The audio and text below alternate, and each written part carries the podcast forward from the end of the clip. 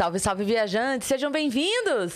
Apertem os cintos, pois estamos indo para Vênus. Estamos muito felizes de receber Muito. essa convidada, né, minha parça? É. Ela veio de longe, mas nem de tão longe. Mas ao mesmo tempo veio de longe, porque ela é maravilhosa. Ela é uma musa, ela é uma inspiração, ela é uma artista pop. Uma Barbie Girl. Uma Barbie Girl, né? Está aqui com a gente, Kelly! Opa! Muito feliz de estar aqui com vocês. Já falei fora do ar, mas estou falando aqui também. Eu amo, amo a energia do Vênus. Então é um prazer estar nesse estúdio viajando com vocês nesse universo maravilhoso. Linda, obrigada. Demais, honra que honra. nossa. A gente tá muito feliz com esse episódio, porque a gente adora saber a trajetória das pessoas. Ontem a gente recebeu o Bros aqui, né? E eles contaram histórias que a gente não imaginava. Então, esse formato de videocast, você sabe muito Aham. bem que você tinha o Quinta Pod, é legal por isso, porque a gente tem duas horas para saber detalhes de um artista e, e- e vê-lo, assim, despido de, de tudo, sabe? De uma.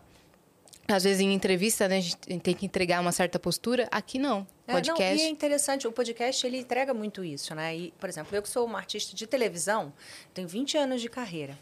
Há uns anos atrás, a gente se protegia muito, e isso vendia pra caramba, né? Você quanto mais protegido, melhor. É. Hoje parece que quanto mais exposto, melhor. E aí, assim, quem vende televisão não sabe bem nem como se posicionar nesse lugar. Porque a gente, às vezes, ainda continua com algumas coisas muito conservadoras, né? Mas entrando nesse universo, tenta, assim, se jogar um pouquinho e a gente realmente não sabe como se posicionar. Às vezes, até o que colocar, até onde as pessoas podem ir.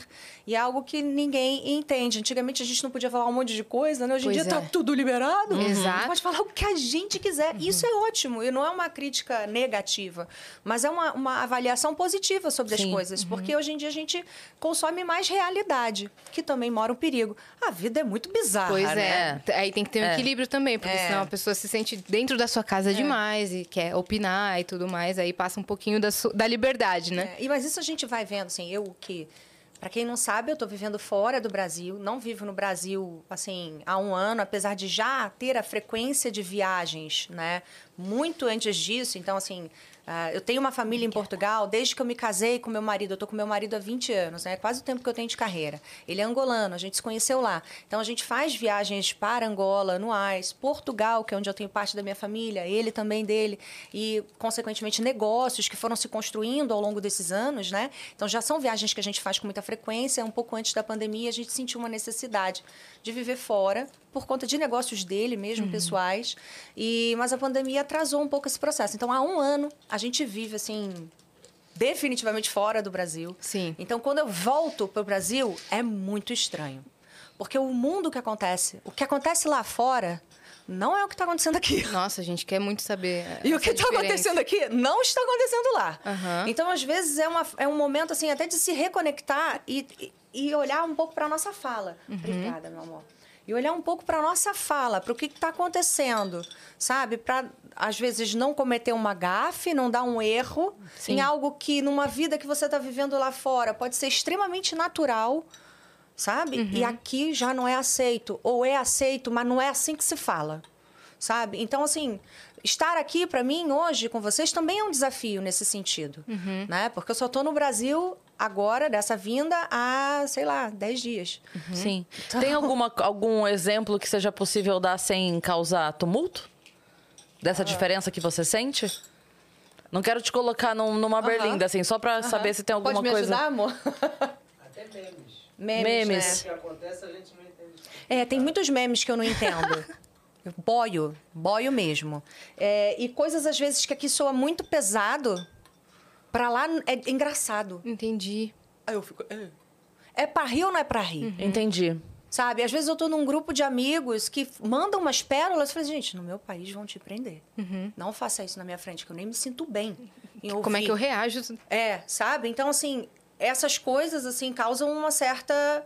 É, é estranho. É estranho pra mim, sabe? Então, é uma... Foi, foram seis, sete meses de desconstrução e construção ao mesmo tempo, né? Dentro dessa nova cultura que eu já conhecia, mas de, vi- vi- vendo de fora Sim, sim. né? Que é uma cultura maravilhosa, que são pessoas maravilhosas. É, Angola, eu digo que o povo angolano é o povo mais alegre, animado e feliz que eu já vi na minha vida. Pacíficos, super pacíficos, com tanta dificuldade que vivem, com tudo que já passaram, sabe? Você chegar ali e ver, é assim, é, eu costumo dizer que existe uma vida antes de viver em África e após viver em África. Não, não existe comparação possível. Eu entrei com medo, não vou negar.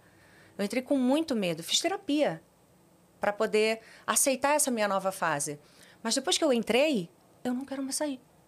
E isso é muito estranho, sabe? Você começa a entender qual é o amor que essas pessoas vão tendo pelas suas raízes, pela sua história, pelo que eles carregam. Então, você começa a olhar essas questões polêmicas e que às vezes te colocam numa sinuca de bico dentro do seu país, mas com outros olhos, porque tem toda uma história por trás, tem toda uma coisa acontecendo que eu não estava ali para ver, então eu também não posso julgar sabe? E assim, eu acho que às vezes aqui no Brasil a gente é tão extremista, tão radical, tão, tudo é absurdo, tudo, não sei o quê, tudo pode, tudo não pode. Que o meio termo sumiu. Ele não existe mais. E você sente que lá tá mais brando nesse sentido. É, tem muita coisa para evoluir, né? Porque existem coisas que a gente já está à frente do- desse tempo e que precisa andar para frente. Tem coisas que precisam evoluir, precisam melhorar, que a gente não pode mais viver na mesmice. É, Eu sinto que lá isso também tem que acontecer. Lá, Portugal, então, olha, ver os direitos da mulher. A gente aqui está super evolu- evoluído nessa questão, mas eu entendo que se eu digo isso, eu posso chocar um monte de mulheres que sabem que ainda precisam de um monte de coisa e um monte de liberdade e eu vivendo aqui, eu entendo isso. Mas olhando com aquela visão daquelas mulheres, a gente está muito Tá longe. Gente, a gente voou. Sabe? Eu tô olhando com o olhar de uma mulher portuguesa, eu tô olhando com o olhar de uma mulher angolana. Com esse olhar, você, a gente vive o paraíso. Sabe? Então, assim, então, é, tudo isso para mim foi um choque. Eu tenho psoríase, é uma doença autoimune, que não foi dada é, é, por conta da minha. da- por, por questões emocionais, né? Foi por conta de uma carga viral alta. Foi o Covid que me trouxe a psoríase. Na verdade, ela já estava aqui, né? Acontecendo, devagarzinho. E essa uma doença carga de pele, viral. certo? É, exatamente. É uma doença autoimune que ataca os nossos tecidos da pele. Pode, se não tratar e tudo mais, atingir ossos, enfim. E por um outro lado, mas hoje em dia é um tratamento super possível, acessível, o SUS oferece. Então, é, também gosto de falar sobre isso, porque não, não sou só eu que tenho a possibilidade de me cuidar, qualquer pessoa tem essa oportunidade e ela é. A gente consegue conviver com essa doença super bem, né? E eu convivo super bem com ela, na medida do possível. Mas as questões emocionais, às vezes, fazem com que o tratamento não seja o suficiente. Né? E foi uma fase, essa foi uma fase para mim que o meu corpo gritou e ele falou comigo, sabe? Então é, são coisas assim é, que vão construindo a nossa nova personalidade. A gente que acha que já está cheio de opinião, já sabe de tudo, e a gente olha para dentro novamente e fala: não, não, não, você não sabe de nada. Vem aqui que a gente vai conversar, sabe? Então assim, hoje eu estou em um outro momento, né? Numa fase onde eu estou mais tranquila, mais à vontade. Tá se reinventando, se reconhecendo É, de novo. Exatamente, é. Hum, mas isso não tem uma, uma, uma conexão só com a Kelly cantora. Não, a Kelly cantora, ela começou cantando com 17, 18 anos. Hoje tem 20 anos de carreira, então imagina. Você pega a sua vida há 20 anos atrás. Quem você se identifica? Não. né? Quando você olha para 20 anos atrás, o que, que, você, que, que você pensa assim sobre você há 20 anos atrás? Me diz, Yas. Cara, eu só tinha sete anos. Então, por exemplo, Exato. Então, eu tinha sete anos, estava na escola. Minha maior preocupação era se eu ia na, na banca de revista comprar um gibi da Turma da Mônica e a- a- se eu ia bem na prova da que que você escola. queria ser? Eu queria ser roteirista do Maurício de Souza. eu queria ser roteirista do Maurício de Souza para fazer a historinha do gibi mesmo. e você? Há 20 anos atrás. 20 anos atrás, a Má, minha filha, tinha dois anos. Nós estávamos morando, nós duas, né? Sozinhas. E eu era professora da rede pública de Sorocaba. Tinha a menor ideia do que seria Você depois. tem quantos anos? 41. Ah, essa é a nossa diferença, um ano. A minha filha tem 22 também. Eu há É, 20 anos atrás tinha minha filha também. E aí você... Ela nasceu em 2000. 2000. A minha também, 2000. Não, vocês têm muita coisa em comum. É? Porque É. a Cris também decidiu ser mãe. Nova. Jovem. É. Foi uma Isso é escolha. bizarro? E é maravilhoso. Eu acho. É maravilhoso. Você É uma também, viagem. É. É uma loucura. É uma loucura. Mas é uma decisão que foi um divisor de águas, águas na minha Sim. vida. Né? Porque é, hoje em dia, tá muito claro, eu não sei se me perdi aqui, mas daqui a pouco a gente se reconecta. A gente mas, vai abrindo abas e fechando é, depois. fechando e abrindo novamente. É, antigamente, eu acho que E eu falar antigamente é pesado, né? Numa, numa e eu me sinto tão jovem, né? E sou jovem, né? Não quero que palavra pese hum, e que não, não merece pesar. Mas eu acho que a- existia uma época, um tempo, onde a liberdade né, da mulher e tudo mais estava muito dentro da família, na criação da família. A família te libertava, te levava para o mundo, era te tornava independente, né? dona e proprietária do seu lar. né? E hoje em dia não, não tá aí. Não está aí. Para você ter essa força, essa coragem, essa, ah, essa capacidade, você precisa aí de uma construção, porque a gente Sim. meio que é jogado aos leões na maternidade em qualquer fase da nossa vida. Exatamente. né? Então você imagina aos 17, 18 anos vivenciar uma experiência como essa. É. É uma loucura, né? Então, sem um casamento, sem, sem uma base, quer dizer que eu acho que no final das contas, hoje, olhando para minha vida, faz diferença no final desse processo, mas não no início, porque a minha construção foi muito legal. Mas se eu não tivesse uma construção muito legal, se essa história não tivesse se desenrolado da melhor maneira possível, como é que teria sido? Uma base Cara, ali faria eu falta. sou foda, modéstia à parte, eu ia dar conta. Mas a meu- o meu papel eu ia fazer, mas ia sempre faltar um- algo que não depende de mim. E eu não tenho nada a ver com isso. Não é uma responsabilidade que, como mulher, eu acho justo uma mulher levar para si. Sim. Né? A, a Anne Freitas, uma amiga minha, postou essa semana no Twitter, ela falou assim, é, ser mãe solo é saber que você vai passar toda a sua vida tentando preencher um espaço que você não vai conseguir porque não é seu e que não é culpa sua. É, e ela falou que ela falou, eu perguntei pra minha mãe, perguntei pra manhinha, ela escreveu, manhinha, como é que você conseguiu? Ela falou, eu nunca consegui, eu tento até hoje. Tá entendendo? E isso, isso, isso é bizarro, porque você fica nessa repetição interna. E ela se, ela se torna uma causa tua.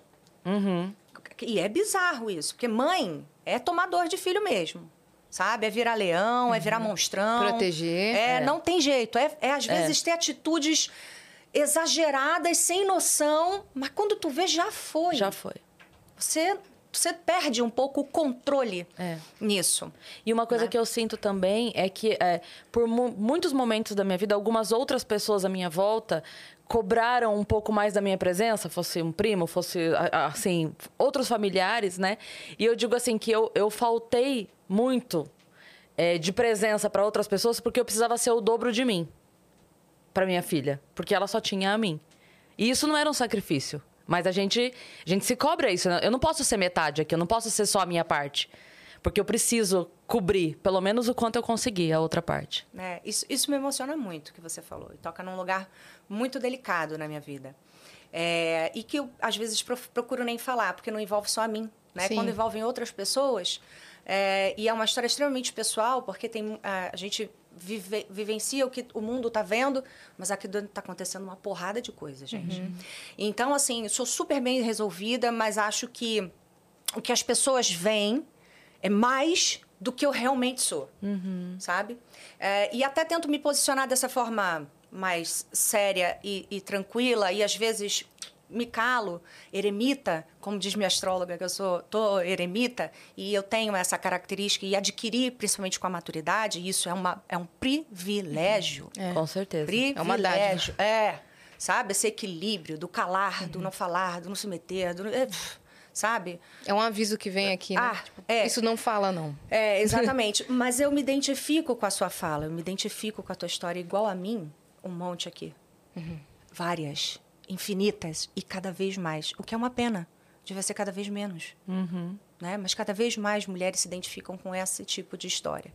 E que é contada o tempo inteiro e parece que é um padrão. Né? Isso parece que é cíclico, o negócio está o tempo inteiro acontecendo. Então, assim, você, você estar nesse momento sozinho, é desesperador. Assim, não é porque o meu marido está aqui, ele Sim. tá, me acompanha, isso foi uma escolha que a gente fez na vida para dar certo, a gente tem que se acompanhar. Senão não dá certo, né? Mas eu tive ele do meu lado, assim, em todos os momentos, porque eu- a, a minha fase sozinha não foi muito longa, né? Foi, mas essa responsabilidade de, de paternidade e tudo mais, isso foi dividido com ele mais à frente. Porque era algo embrionário, né? Então, assim, foi uma- um, um ano aí de solo, sozinha, com os meus pais. A minha, minha sorte. Ter tido os meus pais para me darem suporte, né? Para poder, pra poder desenvolver minha carreira. Porque tudo aconteceu para mim no mesmo momento. Foi. Em Foi 2000 essa nasceu minha virada filha. chave. Em 2001 eu tava boom. E a Uhum. Suzana é de, de outubro. Então, olha isso. Mas é uma coisa que a gente sempre fala aqui, né? Recorrentemente, sobre uh, o nascimento do seu filho te guinar na vida. Entendeu? É, exato. Como, E aí a gente como isso se ser é, a virada de chave. Você encontra uma força que você não sabia que você tinha. É. Você fala, o que, que eu tô fazendo? Como que eu tô dando conta? E ela foi fundamental para eu entender o que realmente me importa. Porque a gente fica perdido sem filho. Eu, pelo menos, eu acho que eu sou uma mãe nata. Eu nasci para ser mãe. Não é à toa que eu tive mais dois de- em seguida, eu já tenho três. Ah, e a gente fala assim: vamos ter filho? Não, vamos, não, não. Quê? Vou? Não vou. Vai fazer vasectomia? Não, não vou. Não, vasectomia eu também não vou fazer. Aí você vai tomar. Não, eu também. Eu também não vou fazer. Pode vir outro. Mas vai vir? Não vem. Não vem. Mas vou fazer vasectomia? Ele Não. vai. Você faz. Ele faz. Alguém faz. Ninguém faz. Mas será que vem? será que vem? Não vem, Não mas vem, também vem. não faz. Mas não vai, não faz. Entendeu? A gente se previne. Se previne, mas veio. E aí, o que faz? Tem. É doida pra ser mãe do quarto filho. Nossa! Não, que seria uma Você tá loucura. me lembrando. Outro dia, a Kate Middleton tava andando na- entre a- o público, assim, né? E o Príncipe William tava dois passos atrás dele. Tem três também, né? E ele dois passos atrás dela. Daí saiu até matéria disso, porque... Ah, qualquer coisa vira um, né? Lógico. Mas nem foi nada demais. É porque ela tava com o neném e ela catou o neném, assim, ela tava muito... Empolgada, brincando com o neném. Aí disse que ele chegou perto dela e falou: Não inventa. Na verdade, Aí saíram todas as eu. matérias. Eu é que digo pra ele, não inventa. Não inventa. Não inventa. Eu falo pra ele o tempo inteiro, não começa, não inventa. Porque é uma. É assim, é- isso mostra que a gente teve boas experiências na maternidade, na paternidade. Totalmente. Né? Que a gente tem boas experiências com os nossos filhos, mas é, um, é uma coisa desesperadora também, né? Então é um coração que pulsa fora, eu tenho três que pulsam fora do meu, fora do meu corpo, cada um no seu tempo, cada um na sua vida, cada um na sua realidade. São três filhos é, é, criados né, pelos mesmos pais, ah, mas são completamente diferentes. E eles têm demandas completamente diferentes, também por terem idades completamente diferentes. Então, é muita coisa. A Regina Casé uma vez disse que é nove meses na barriga, no colo até andar e nas costas o resto da vida. O resto da vida. É pra sempre. O resto da nossa vida. E com muito gosto, tá? Nenhum custo. Sim, sim. E você É, entrega pra Pelo cada um. contrário. Tá a gente, a, tudo gente até. bem. Não, tá, tá tudo certo. Tá tudo bem, eu não me Ninguém tá reclamando. Não, não, nada, pelo é. contrário. Mas ela foi um divisor pra mim, porque eu, ah, eu sempre fui muito dependente emocionalmente. Não sei se foi criação, nem, nem, nem, nem julgo os meus pais, viviam em outra época. Meu pai, então, vivia numa época completamente diferente. Meu pai é completamente diferente hoje, ele se transformou.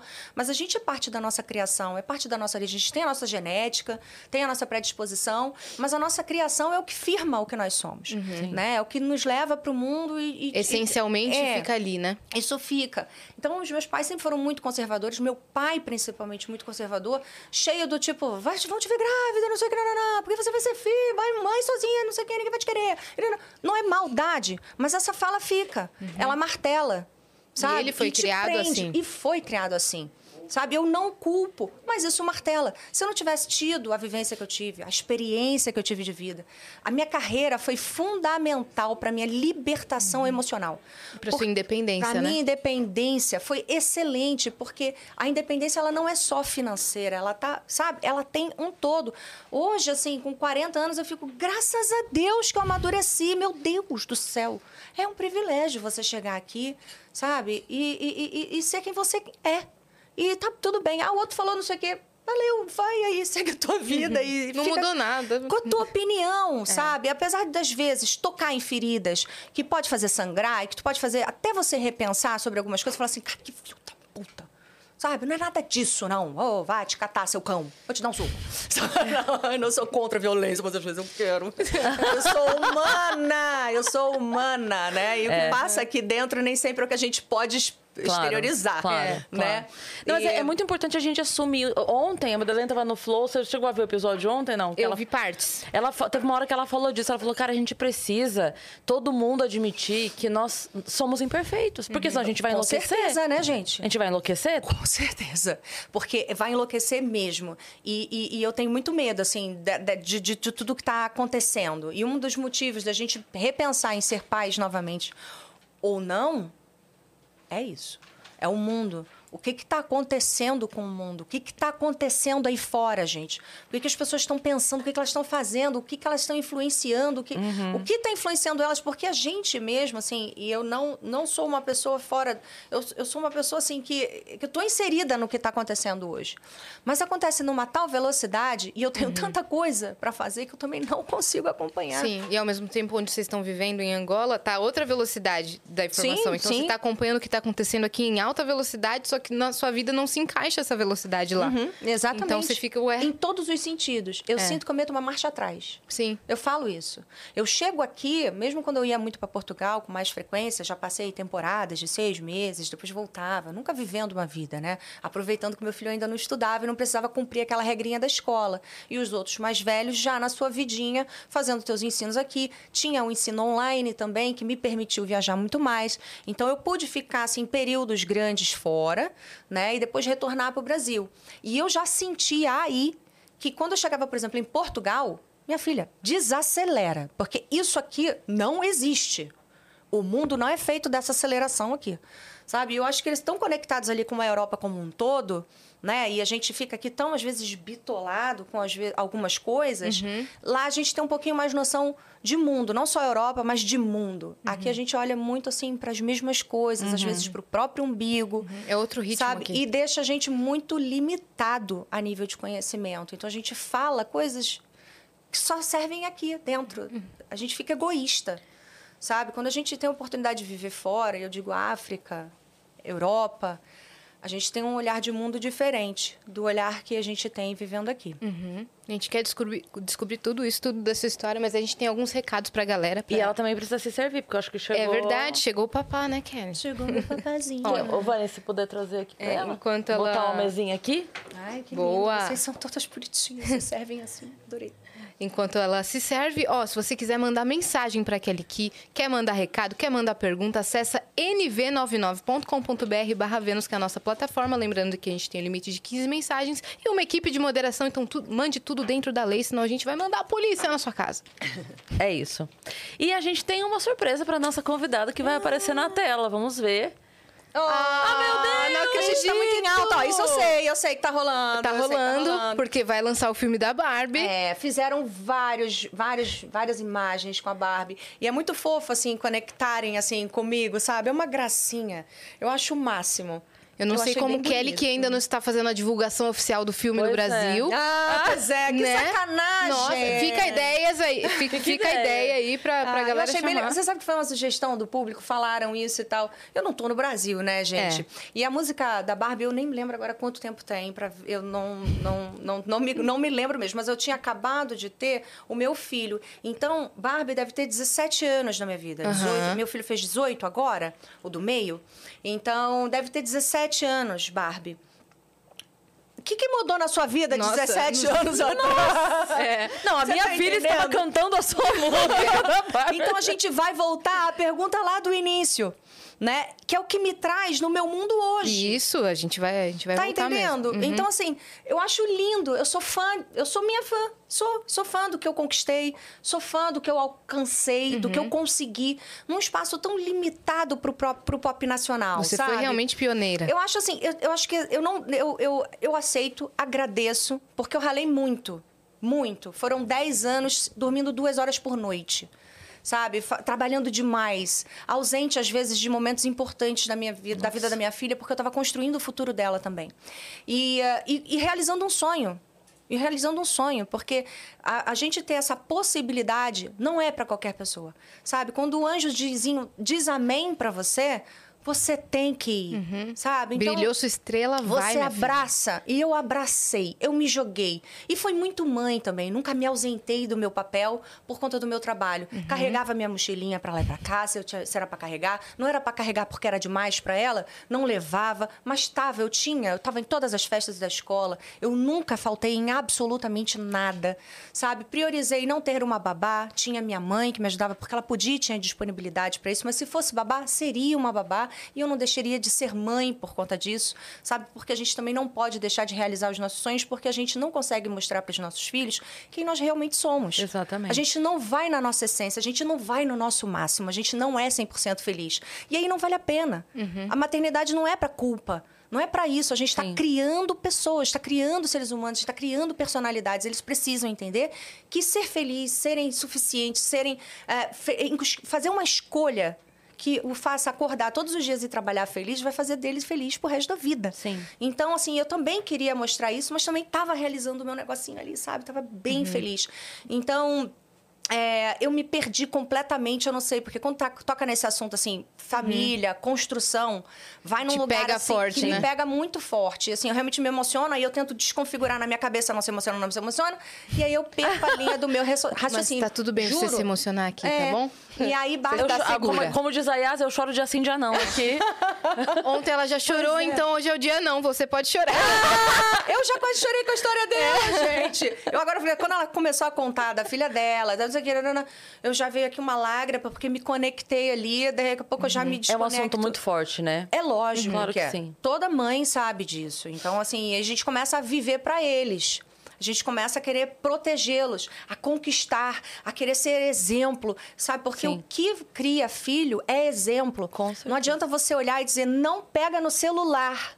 Não vê vídeo assim, você tá vendo. E você tá Com o lá celular no. TikTok, que eu adoro o TikTok, que eu adoro o Instagram, que eu adoro o YouTube, que eu adoro o podcast, que eu adoro os cortes, mais do que podcast.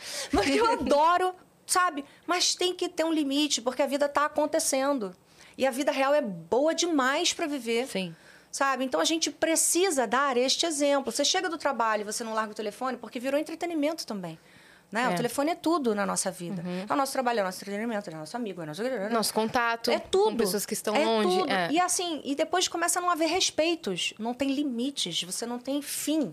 Então, assim, meu WhatsApp não tem notificação, não adianta, não tem. Eu entro quando eu quero, Isso é um caminho sem volta. é um caminho sem volta. É, você também tem? É, tem, sem notificação. Sem notificação. Meu celular não faz um som. Meu também não. Não, não quero saber. Eu É. tenho estado sono que eu habilito. Não quero Que nem daí não recebe saber. ligação, é. Não, não quero nem saber. Nossa, e a minha filha botou um negócio agora que é maravilhoso, que ela colocou no Instagram tempo de uso do aplicativo. Exatamente. Olha, assim, eu tenho também. nem corro Aí- esse risco.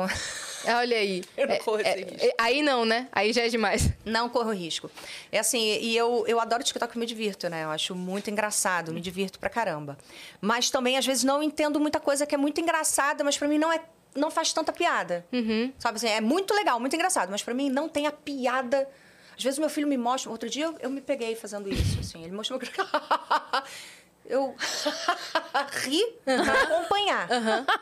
Juro. Riu na 18 educação. E eu não sou troncha no negócio. Hum, Você manja do que tá Eu acontecendo. ri pra acompanhar, mas não entendi o tom da piada. É Não a- entendi a, aonde outra tinha graça geração, ali. é, a Não outra geração entendi, tem, juro. tem um senso de humor que a gente já não entende mais, É, Eu acho. né? é. Vocês já se identificam com isso, mesmo vivendo assim esse universo internet? Cara, mesmo assim, Por quê? mesmo assim, minhas É primas, sei bizarro. lá, de 14 anos, elas têm uma linguagem até na, na escrita Não é? que eu mesmo sabendo a linguagem de, de WhatsApp, de internet, não entendo mais. É tipo PPRT, WSUV, W que que é isso? O meu pai, outro dia, tava mandando aqueles GIFs de WhatsApp, sabe? Aquelas coisas tipo de. Os GIFzinhos que manda, né? Sim. Esqueci. É, Figurinha. Figurinha, ó, que legal. Olha aí. Ah, gente, que merda. Eu falei uma merda. O que foi? Figurinhas, Figurinha. entendeu? Aí meu pai recebeu e falou assim: Não entendo isso, gente. O que é isso aqui? Vocês ficam mandando isso, não entendo o que isso quer dizer. É sim, é não? É engraçado, não é engraçado? E eu me identifiquei com aquilo quando Eu não meu sei É aí que responder. você descobre que você é mãe. É. Porque se eu mostro pra minha mãe um meme, por exemplo, ela Ah. fala, quem é? Eu, eu, mãe, não sei, é um É, vídeo engraçado. Não faz diferença. Outro dia É. eu Não, mas explanei. quem é? Que tadinho dele. Não, mãe, não Outro é dia eu isso. explanei um amigo do meu filho da escola sem saber. Que eu tava explanando numa figurinha Que era um- dessa. era uma figurinha Era uma figurinha interna. Seu filho te ele mandou. me mandou, eu achei que figurinha tava liberada. Mandei. Ele, mãe, meu amigo da escola. Eu falei, cara. Eu não sei, não sei responder figurinha. Hum. Tava conversando com um cara outro dia, ele mandava figurinha aleatória, assim. Hum. E aí ele mandava figurinha e eu não respondia. Aí passava um tempo dele, ah, você não... Eu falei, então, é porque eu não, eu não sei o que responder pra figurinha. O que que eu... Aham, pois é, kkk, o que, que eu. Outra falo? figurinha, Posso- porra. É, então... Larga outra em seguida. Aí, eu, vocês ficam eu numa não sei troca. me comunicar com a figurinha, Olha lá. entendeu? Eu acho que a, a figurinha como complemento tá de boa pra mim. Consigo. Agora, Tá. só a figurinha Só a fica figu- meio Não, complicado. outro dia minha filha mandou uma figurinha, mãe. Não, minha filha não, que ela não, não, é, não faz isso. Mas meu filho às vezes me zoa, né? Aí fala assim, mas essa figurinha já não se usa mais. Eu falei, ah, também tem isso. Ah, tá ultrapassada essa tem, daí. entendi. Quer dizer, então me dá uma Figurinha atualizada aí. Ele desuso. foi, mandou uma sequência, entendi 10 das, 15, das, das 45 que ele mandou, que eu salvei, favoritei, as outras eu achei que não deveria. E aí, você tá entendendo? Você tá solteira? Tô. Como é que é estar solteira no mundo de hoje? Ah, Não que eu esteja interessada, mas eu acho É bom deixar claro. Cara, assim, tem as suas vantagens e as suas desvantagens, acho que como em qualquer momento, né? Mas hoje, especificamente, eu não estou preocupada com isso porque eu tô trabalhando muito. Então eu sequer tenho tempo, de verdade, não Isso é papinho. Desculpa, você sabe, tá? Não, Isso juro. é desculpa, eu todo mundo saio. fala essa merda há Não, não, anos. eu saio com as pessoas. eu saio com as pessoas. Você- Algumas. Ah. Mas é porque eu fico pensando, cara, hoje, assim, eu tenho pouco tempo livre. A minha filha, eu só posso estar com ela de segunda à noite. Uhum. De final de semana, eu viajo fazer show. Durante a semana, eu estou aqui gravando. Eu fico pensando, onde se encaixa alguém contínuo aqui, agora, entendeu? Porque pra ir- esse alguém contínuo vai ter que viver a minha vida. Então, mas ele embarcou com você, vocês se Nós acompanham. meninos. E foi o que Então. fez, deu certo. Vocês estão há 20 anos? Aí, 20, cara. vi- Não, agora vai ter mais, né, gente? A pe- 21. A, 21. pessoa, a pessoa da minha idade, ela também tá no corre dela. Porque se ela tá- não estiver no corre dela, ela tá bem errada, inclusive. É pra ela tá. Cagada, já não dá mais. É pra ela tá. É bom que esteja. É bom que esteja também, porque eu tô fazendo um corre desgraçado aqui. En- Então, é, não tem como. É. Porque eu não vou abdicar, a pessoa não vai abdicar e a gente vai ter que. E você sabe que isso é uma coisa assim. O que fez nosso relacionamento dar certo foi a época, né? Porque eu tinha 18 anos, ele tinha 19, e o negócio aconteceu. Porque se não fosse nessa fase, ele estaria no corre dele. Eu estaria. E eu já É estava isso. no meu corre, né? Mas aí ele pôde me acompanhar. Então, às vezes, as pessoas me perguntam o que me fez viver fora. A pressão. Mentira. Não foi uma pressão, mas uma coisa natural da vida. Ele experienciou tanto a minha vida, ele, ele me aco- acompanhou, me, me apoiou. Eu acho que nada mais justo agora Claro. de inverter esse papel. Com Claro. certeza. Né? Numa fase onde eu estou muito preparada para isso, sabe? De estar do lado dele e apoiá-lo nas coisas dele, nas conquistas dele, porque a gente prioriza isso na nossa família. O Mico trabalha com o quê? O Mico trabalha com tudo um pouco. Meu, você trabalha com o quê? Posso? Não, assim, ah, é, o pai dele conquistou muitas coisas ao longo da vida, sabe? Foi um batalhador. Veio de, de uma família muito pobre, uma família muito simples, ganhou uma bolsa de estudos e conquistou. fun- foi um dos que ajudaram a fundar a Sonangol em Angola, né? E depois construiu o seu próprio império, o seu próprio trabalho. Então, hoje, ele tem parceiros, sócios e ele é uma potência dentro do país. E chegou um momento onde o filho precisa seguir os mesmos passos do pai. E o Mico vinha se preparando ao longo desses anos em faculdades, cursos, até mesmo dentro do próprio negócio, para que ele pudesse, em algum momento, suprir essa necessidade né, do pai para poder ajudá-lo. E hoje ele é a principal ajuda do pai dele dentro do negócio. Então, eles trabalham com, com, com, com o ramo automobilístico, de também é, hotelaria, sabe? É, saúde, no ramo da saúde. As oportunidades surgem e é onde ele sente que o negócio vai bom, Ele vai entra. dar bom, ele entra, né? Então, se tiver bem estruturada, eu falo pro emprego que é o Shark Tank. O meu é o Shark Tank. Shark Tank mesmo. Então, assim, uma das nossas vindas, inclusive agora para o Brasil, é exatamente nessa- nesse sentido de prospectar coisas. Certo. Sabe? Então, a gente está vendo com algumas marcas daqui que Vocês vieram a negócios, então. é, a gente veio a negócios. Então, a gente, eu tô tentando conciliar saúde, aqui, o podcast, com os Sim. negócios, que não tem nada a ver com esse universo aqui, mas até se conecta, até se conversa, até conversa, porque tá tudo conectado com a internet, né? Sim. Então, assim, a gente, eu como brasileira e agora cada vez mais ligada a Angola, eu quero fazer esse link ficar ainda mais amarradinho, sabe? Poder apresentar para o público muitas marcas ah, que eu conheço desde a minha infância, sabe? Os sabores da minha infância, os sabores da, da- da- do que eu sempre experimentei. Tra- levar um pouquinho para Angola também. Então, um dos motivos da gente estar vindo é para isso. é, E eu estar me reinventando nesse sentido também. Né? Me reencontrando e, e deixando essa minha essência empresária cada vez mais aflorada. Então, se eu sempre tive minhas coisas fora a música, que eu sempre fui envolvida com isso, curiosa, sabe? Sempre fui Eu nunca fui. eh, eh, Eu não tenho grandes ambições financeiras, nunca fui dessa de, tipo, quero ficar milionária, quero ganhar, eu quero ter um carro X, eu quero ter a bolsa Y. As coisas foram acontecendo na minha vida, sabe? Mas Foi uma sempre assim, consequência, foi né? uma consequência do meu trabalho. E eu me esforço muito quando eu, me, eu falo assim, eu vou fazer isso, eu vou fazer isso. E eu quero colher frutos disso. Porque eu não estou fazendo no vazio. Né? E aí você vai ganhando amor, vai ganhando paixão, e aí você vê o negócio dar certo, e aí quando você vê, você está envolvido, e aí o negócio foi, e aí você.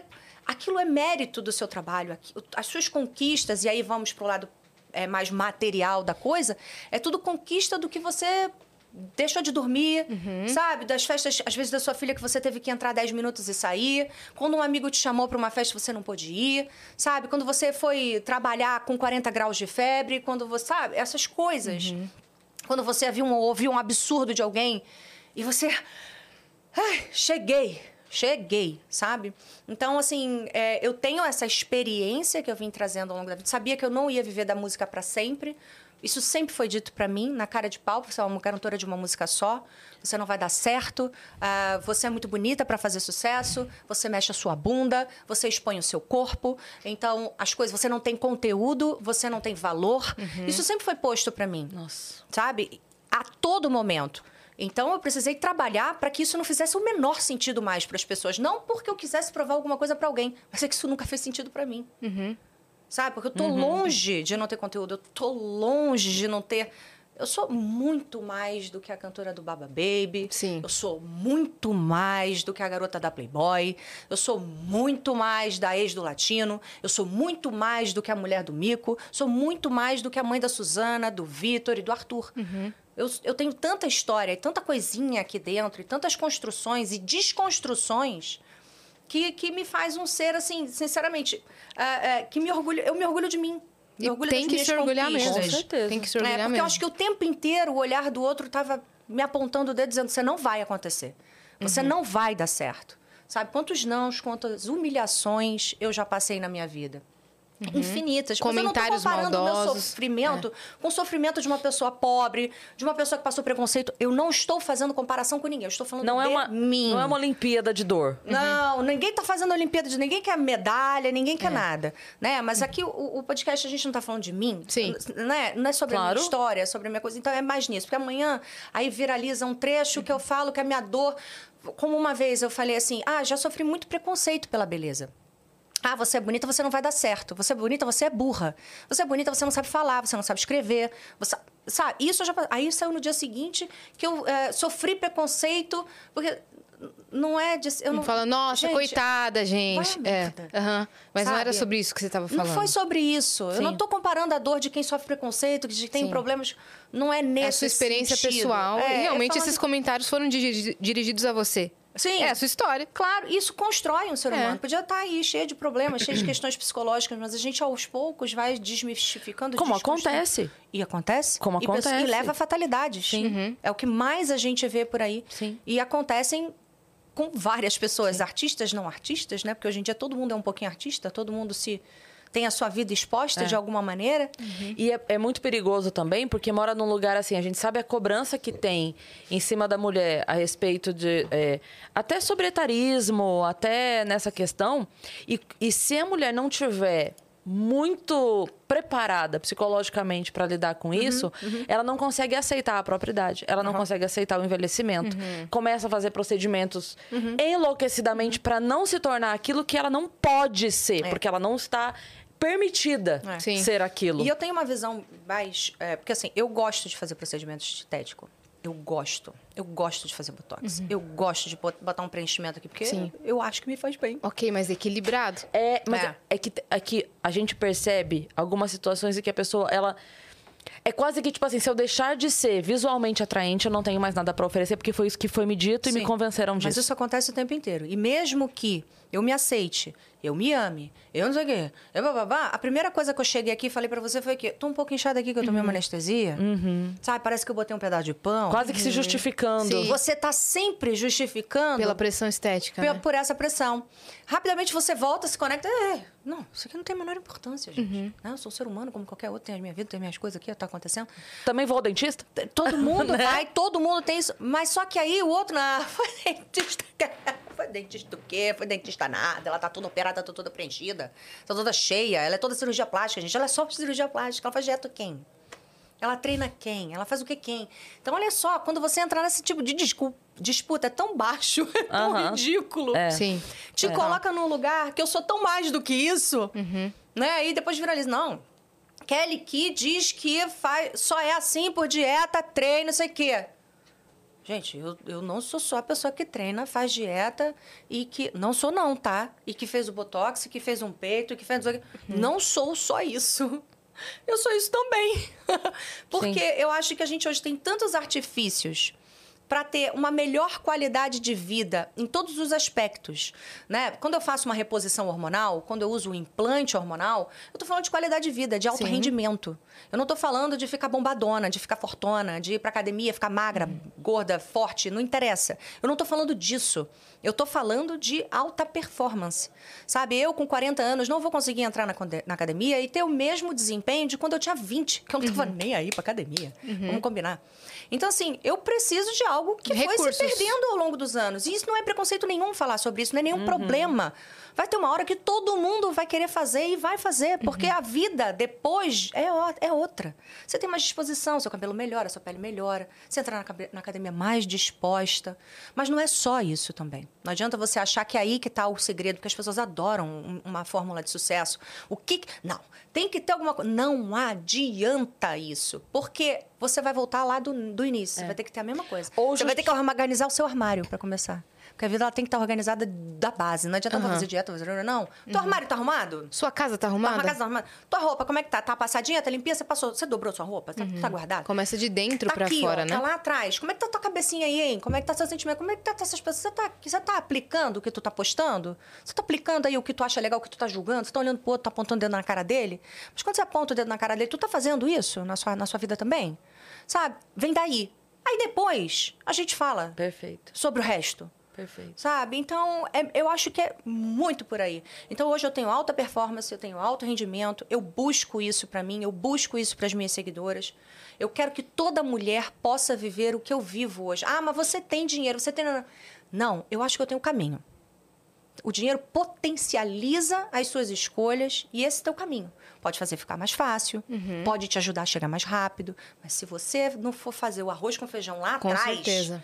Não vai acontecer nada na sua vida. Você vai viver igual. E às vezes pior, né?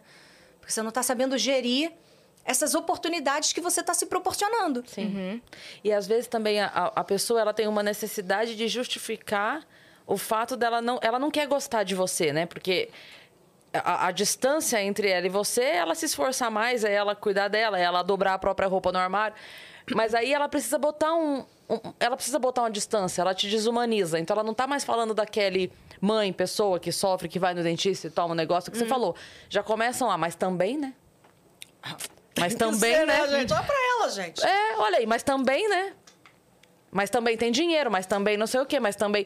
E aí coloca como se isso fosse tudo o que você é. Não, e depois coloca também como se a com- situação dela fosse uma culpa sua. Como se fosse um problema teu. Sim. Ah, é teu problema, tô- também você tem dinheiro, mas eu, não, eu, não sei o quê, mas eu, não sei o quê. Eu entendo e acho uma pena que a gente viva tanta diferença social. Se você for em África, então você vai ficar mais assustado ainda. Vai, vai doer mais no seu coração. E eu faço a minha parte. E eu acho que todo mundo tem que fazer a sua parte, mas sozinho a gente não muda nada. Aham. Então vamos embora fazer uma corrente? Bora fazer uma corrente de ajuda, de autoajuda emocional, financeira, né? Porque a gente está no mundo real. O emocional ele é extremamente importante, Com porque sem certeza. ele nada anda. Mas a gente também precisa aqui, ó, de dinheiro. A gente precisa trabalhar, a gente precisa ganhar o nosso pão, a gente precisa ajudar o próximo. Então, eu acho que tem que ir por aí também. Mas também não é para ficar vazio, sabe? Não é só para jogar no ventilador e o negócio ficar Continuar solto pelo coisa. ar. É, não é. Eu, vou- eu faço a minha construçãozinha, eu vou fazendo as minhas coisas, eu vou fazendo todo dia. Nem sempre dá para falar de tudo que a gente faz. E nem sempre eu quero falar de tudo que eu faço. Sabe? As, as minhas condições de vida, a condição dele, o privilégio financeiro, ou seja lá o que for, é, isso já aconteceu há muito tempo, isso já aconteceu lá atrás, isso não está acontecendo agora. Sabe? Eu não entrei na primeira loja de marca ontem, ou ano passado, ou ano retrasado. Eu trabalho há 21 anos. Sim. Toda uma sabe? construção. Eu tive mais de 12 músicas em primeiro lugar na Crowley. Eu trabalhei no Brasil e fora do Brasil. Eu viajei o mundo com o Uhum. meu trabalho. Sabe? Eu trabalhei foi é muito para chegar até aqui. Quantos shows por semana você fazia? Depende da semana, né? Mas olha, já teve semanas, a gente estava contando isso ontem para um amigo nosso. Que ele ia comigo. Então a gente saía na quinta-feira, fazia dois. Uhum. Eu tava no ônibus, que a gente tinha o próprio ônibus, que tinha uma cama. É uma- a gente botou uma ônibus com cama para todo mundo dormir, que era mais fácil. Essa coisa de ir para avião, pra não sei o quê. E já tinha, era um luxo, um privilégio, né? Hoje em dia é muito comum, mas não era tão comum assim. Uhum. A gente tinha os sertanejos que tinham o seu e tudo mais, mas eu era uma simples cantora do pop. Mas o ônibus é mais rockstar, mais popstar. Você gostou do É, negócio? Eu gostei. Tinha até minha cara. É, então. Key. Que é também uma coisa que mudou agora, né? É. Porque ah, ah, as pessoas estão fazendo ônibus o mais discreto, Discreto possível, possível. É, exatamente outro para Mas É. E Maraísa não é discreto, não. Que eu já vi Elas várias mudaram. vezes. Não, mas aí assim, às vezes eles botavam. Era, mudaram. Mudaram? Às vezes eles colocam a equipe para ir nesse ônibus. É. Mas eles não vão. nos Exato. ônibus, É. E às vezes a gente não, não, não. A gente, às vezes. A gente, na verdade, tinha era tipo um imã, um negócio assim colável. Ele era todo Isso. preto e a gente colava o negócio depois tirava. Uhum. É, então, que a gente viajava, então fazia. Vamos supor, dois, Dois na, na quinta, quinta. três na sexta, três no sábado, são dias fortes, né? Uhum. E Já domingo, foram oito. mais dois. Então já foram 10 na semana. Já foram dez na Isso assim, um mínimo. Aí tem um evento corporativo, É. tem uma presença VIP, No- no meio da tem semana. uma gravação no de TV. Faustão. Tudo, todos esses shows, a- o que, que você tem que fazer mais? Rádio, televisão, um eventinho pessoal aqui do fulano de tal, o outro também não sei o quê. Atender o patrocinador antes ou depois do Sim. show. A gravar essa música versão espanhol. Gravar essa música de outra cantora. É, né? então. Foi E o mandar um beijo pra minha mãe aqui, por favor, no vídeo. Não tinha quase. É porque É, não tinha não muito tinha celular. Não, hoje, celular. não, depois, assim, quando as coisas foram evoluindo, era muito estranho, porque a gente atendia 50 pessoas no camarim, né? A gente botava lá a pulseirinha e todo mundo para atender. Tinha fotógrafo pessoal que disponibilizava as fotos no site, né? Que legal, né? Hoje em dia, todo Nossa. mundo tá com seu celular, um milhão de vídeos, pega um vídeo teu, assim, todo desgrenhenta, né? Pra viralizar na internet, um absurdo que você fala. Você Veja como está aquele aqui. você tá, você tá cansado, você tá nervoso, você faz uma cara assim. Ih, essa cara, afinal, ela é uma antipática, né? Claramente eu não queria estar lá. É, porque tem muito disso. Quando você é uma pessoa incrível, repara só, a minha sogra fala sempre isso e é verdade. Você é uma pessoa incrível, maravilhosa, você é super gente boa, mas um dia você acordou puto da vida. Aí a pessoa olha pra você, tá vendo? Sabia. Afinal, ela é muito vaca. Eu disse que ela era Essa toda é a errada. verdadeira ela. Ela é isso aí. Entendeu? Não importa que nos outros 500 dias ela tava legal. Não. Aí tem um filho da puta que é sempre cão. Sempre cão. Ele vai sempre te tratar mal, mas um dia ele faz uma boa ação. Um dia ele é, quer ser um trouxa, um babaquinha, e faz uma boa ação. Ele é incrível. Afinal, ele não era tão mal assim. Ela é que é amada do negócio, gente. Vocês não Sim. estão vendo? Tá aí na cara de vocês. É, exatamente. Acontece exatamente assim. Aí você fica, ok, É. ok. Vale a pena discutir com uma, uma definição que já tá tão bem feita? Não vale a pena. Não. No fim, eu, assim. Isso não é fraqueza, viu? Não? Eu acho isso força pra cacete. É. Valeu. Eu É. faço assim, valeu. É. Eu, eu acredito muito nisso, que assim, não é entre você e as outras pessoas, é entre você e Deus. Então, assim, o que eu faço, quer reparar, quer achar legal, legal. Não quer, legal. Não é pra você que eu tô fazendo, não é pra você ver o que eu tô fazendo. Tô fazendo porque eu acredito que seja a forma certa de fazer. Tô fazendo porque eu acho que eu posso, porque eu dou conta de fazer, porque eu posso ajudar, então eu estou fazendo. Não, tá, não é o suficiente pra você? Você não acha bacana? Não acha que. Tá Tem bom. várias pessoas por aí pra você Tá seguir, bom, se, tá- se relacionar, é se inspirar. isso. Vai, vai em frente, Pode sair. teu rumo. Pode É, ir, tá tudo exato. bem. Tá tudo bem. E eu não me importo. Sim. Esse tipo de audiência do mal, eu não quero. Eu não faço questão. Não faço questão mesmo. Não faz a minha cabeça. Números nunca fizeram minha cabeça nesse sentido. A fama nunca fez minha cabeça. O tanto de. Olha, quem me conhece, na minha essência, quem é do meio artístico, quem é do mercado, quem trabalhou comigo, quem não trabalhou comigo, quem é artista, não importa. Sabe que eu sou uma pessoa que não me vendo por isso. Nunca me vendi, não vai ser hoje que vou me vender mesmo. Então, é a festa tal, a Kelly vai. Não estava lá. Não estava porque não fui. Não é porque fiz desgosto ou porque me acho superior. Não me consigo me inserir. Hum, Não me identifiquei, né? É, com esse eu não me trabalho não, ali. não gosto, não faço, não vou. Porque tem sempre esse olhar, não sei o quê, e às vezes eu tô melhor em outro lugar. É. Então, assim, nunca me vendi, nunca fui atrás disso. As coisas aconteceram porque eram para acontecer. Eu sou extremamente grata e trabalhei muito para isso. Mas não, não peguei nenhum atalho, não, não peguei, sabe? Eu tive o privilégio de ter ao meu lado pessoas que estavam inseridas nesse universo. O universo queria que as coisas acontecessem. Então vamos voltar pra Tá. pra essa história. Vamos voltar lá pra sua infância. A gente quer saber Boa. tudo. onde você nasceu, como que é a sua estrutura familiar, se você cantava desde pequena, se você dançava, Tá. atuava, tudo. Olha, eu, eu morei sempre no Rio de Janeiro, né? De Jacarepaguá. Nascida lá em Jacarepaguá. Tenho um irmão mais novo que se chama Tiago. Hoje vive em Portugal, tenho minha sobrinha Olha. amada, maravilhosa. E a gente era muito assim, nós os dois. Como eu disse, meus pais muito conservadores. Então eu não tinha. Não tinha essa coisa tipo de sair, de brincar na rua. Era eu e ele, eu e ele, eu e ele. Eu brincava de, de, de arminha, de pistolinha. Né? Que não era Nerf na época, mas hoje é. É, E ele brincava de Barbie comigo. E assim a gente foi construindo a nossa, a nossa personalidade. os Quantos dois. anos de diferença? Dois anos de diferença. Dois um, anos. às vezes um, às vezes dois, é. Então, ah, ele é de 85, eu sou de 83. Eu sou dia 3 do 3 de 1983. Olha que coisa bonita. Nossa, Tanto que 3 lindo. no meu número. É. Oh, meu Deus. Ele é do 1 do 5 de 85. Então, Ó, sim. Ele errou. ele errou. Ele é um... Não, já falei pra ele que ele errou Quatro desde que ele nasceu, antes. ele tá errado. Sua mãe devia ter esperado pra registrar, só de raiva. pois é. É, Então a gente cresceu assim muito juntos. Meu pai sempre muito batalhador, minha mãe era professora, mas resolveu cuidar da casa e dos filhos enquanto meu pai seguia a vida de trabalho. Então meu pai tinha um posto de gasolina em Nova Iguaçu, lá no Rio de Janeiro. Na verdade, Nova Iguaçu, né? Mas, enfim. E, ah, e aí, meu pai fazia essas idas e vindas, eh, já era um negócio de família. Meus avós portugueses, toda a minha origem é portuguesa, tanto por parte de mãe, por parte de Por isso pai. vocês têm essa forte ligação Exatamente. com Portugal. O meu pai, inclusive, nasceu em Portugal e veio para o Brasil com três anos de idade. Ah, ele é A nascido minha- lá. É, nascido lá. A minha mãe já nasceu aqui no Brasil, mas ambos os pais portugueses. É, então, assim, a gente foi construindo essa história bem tradicional, bem conservadora, né? Não podia sair, não podia ir daqui. Uhum. Você era boa na escola? Como é que era? Eu era média na escola. Eu não queria estudar. Na verdade, eu nunca gostei disso, assim, achava muito chato. Porque eu sofria método, de né? preconceitos também. Depois a gente tá sempre, tava sempre voando. Minha mãe disse que na minha primeira é, coisinha da escola, quando, quando a criança é pequena, a professora escreve um pouco sobre desenvolvimento, né? E aí, uma das primeiras coisas assim, que ela registrou foi a Kelly é muito distraída.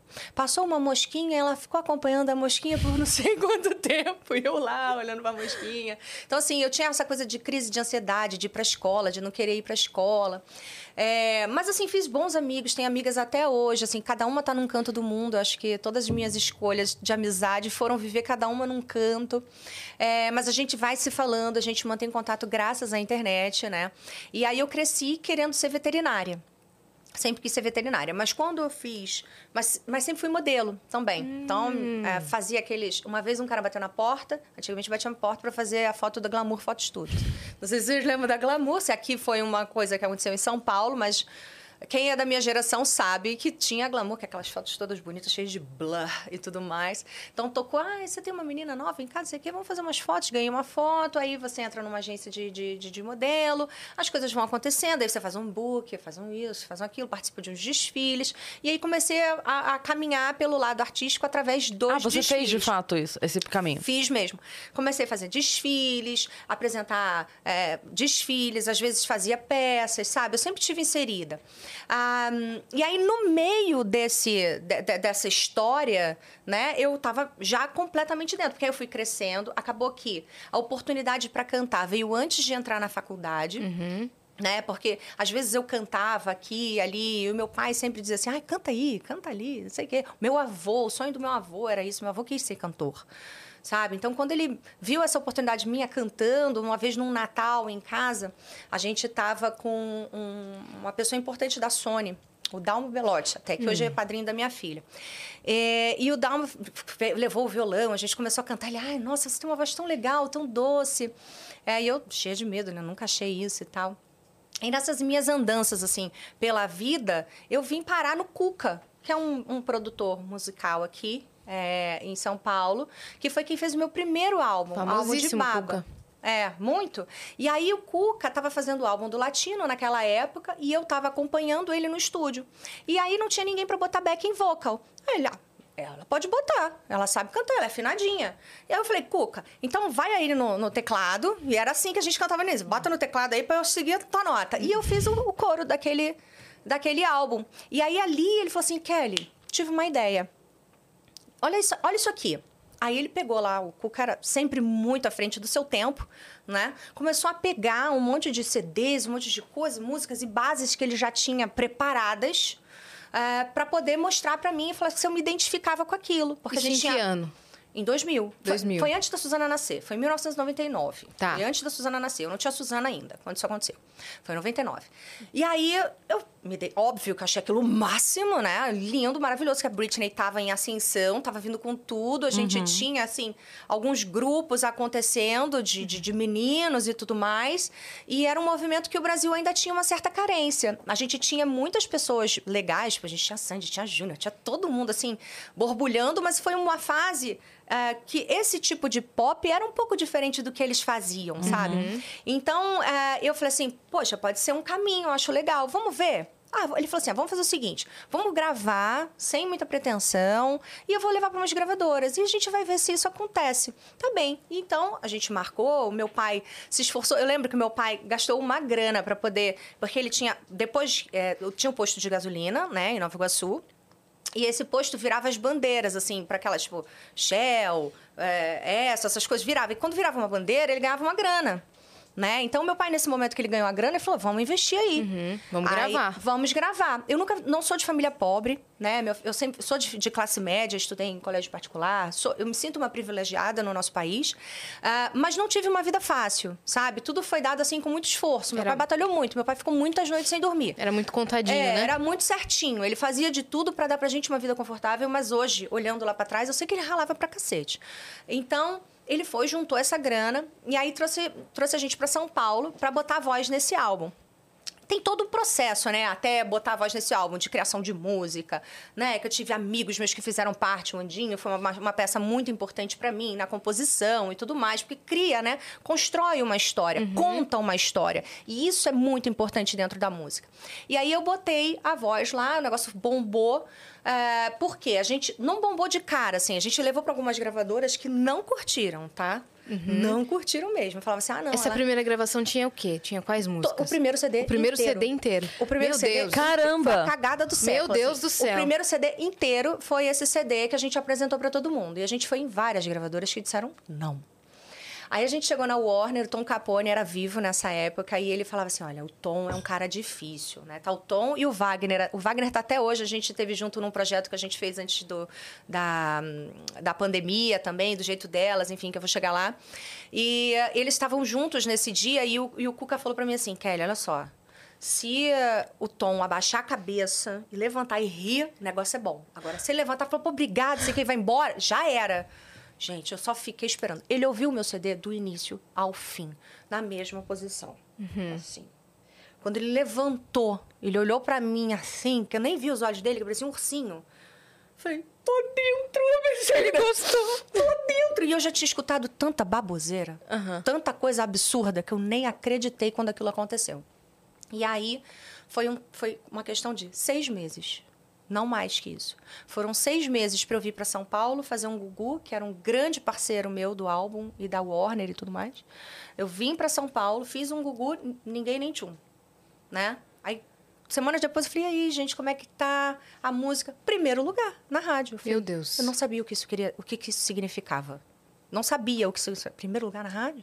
Eu só entendi o que isso significava e mesmo assim a ficha nunca caiu em todo o meu tempo de carreira.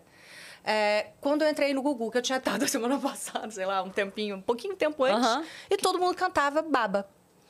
Aí que eu falei, meu Deus, que legal. E eu digo, a maior experiência que um artista pode ter é essa.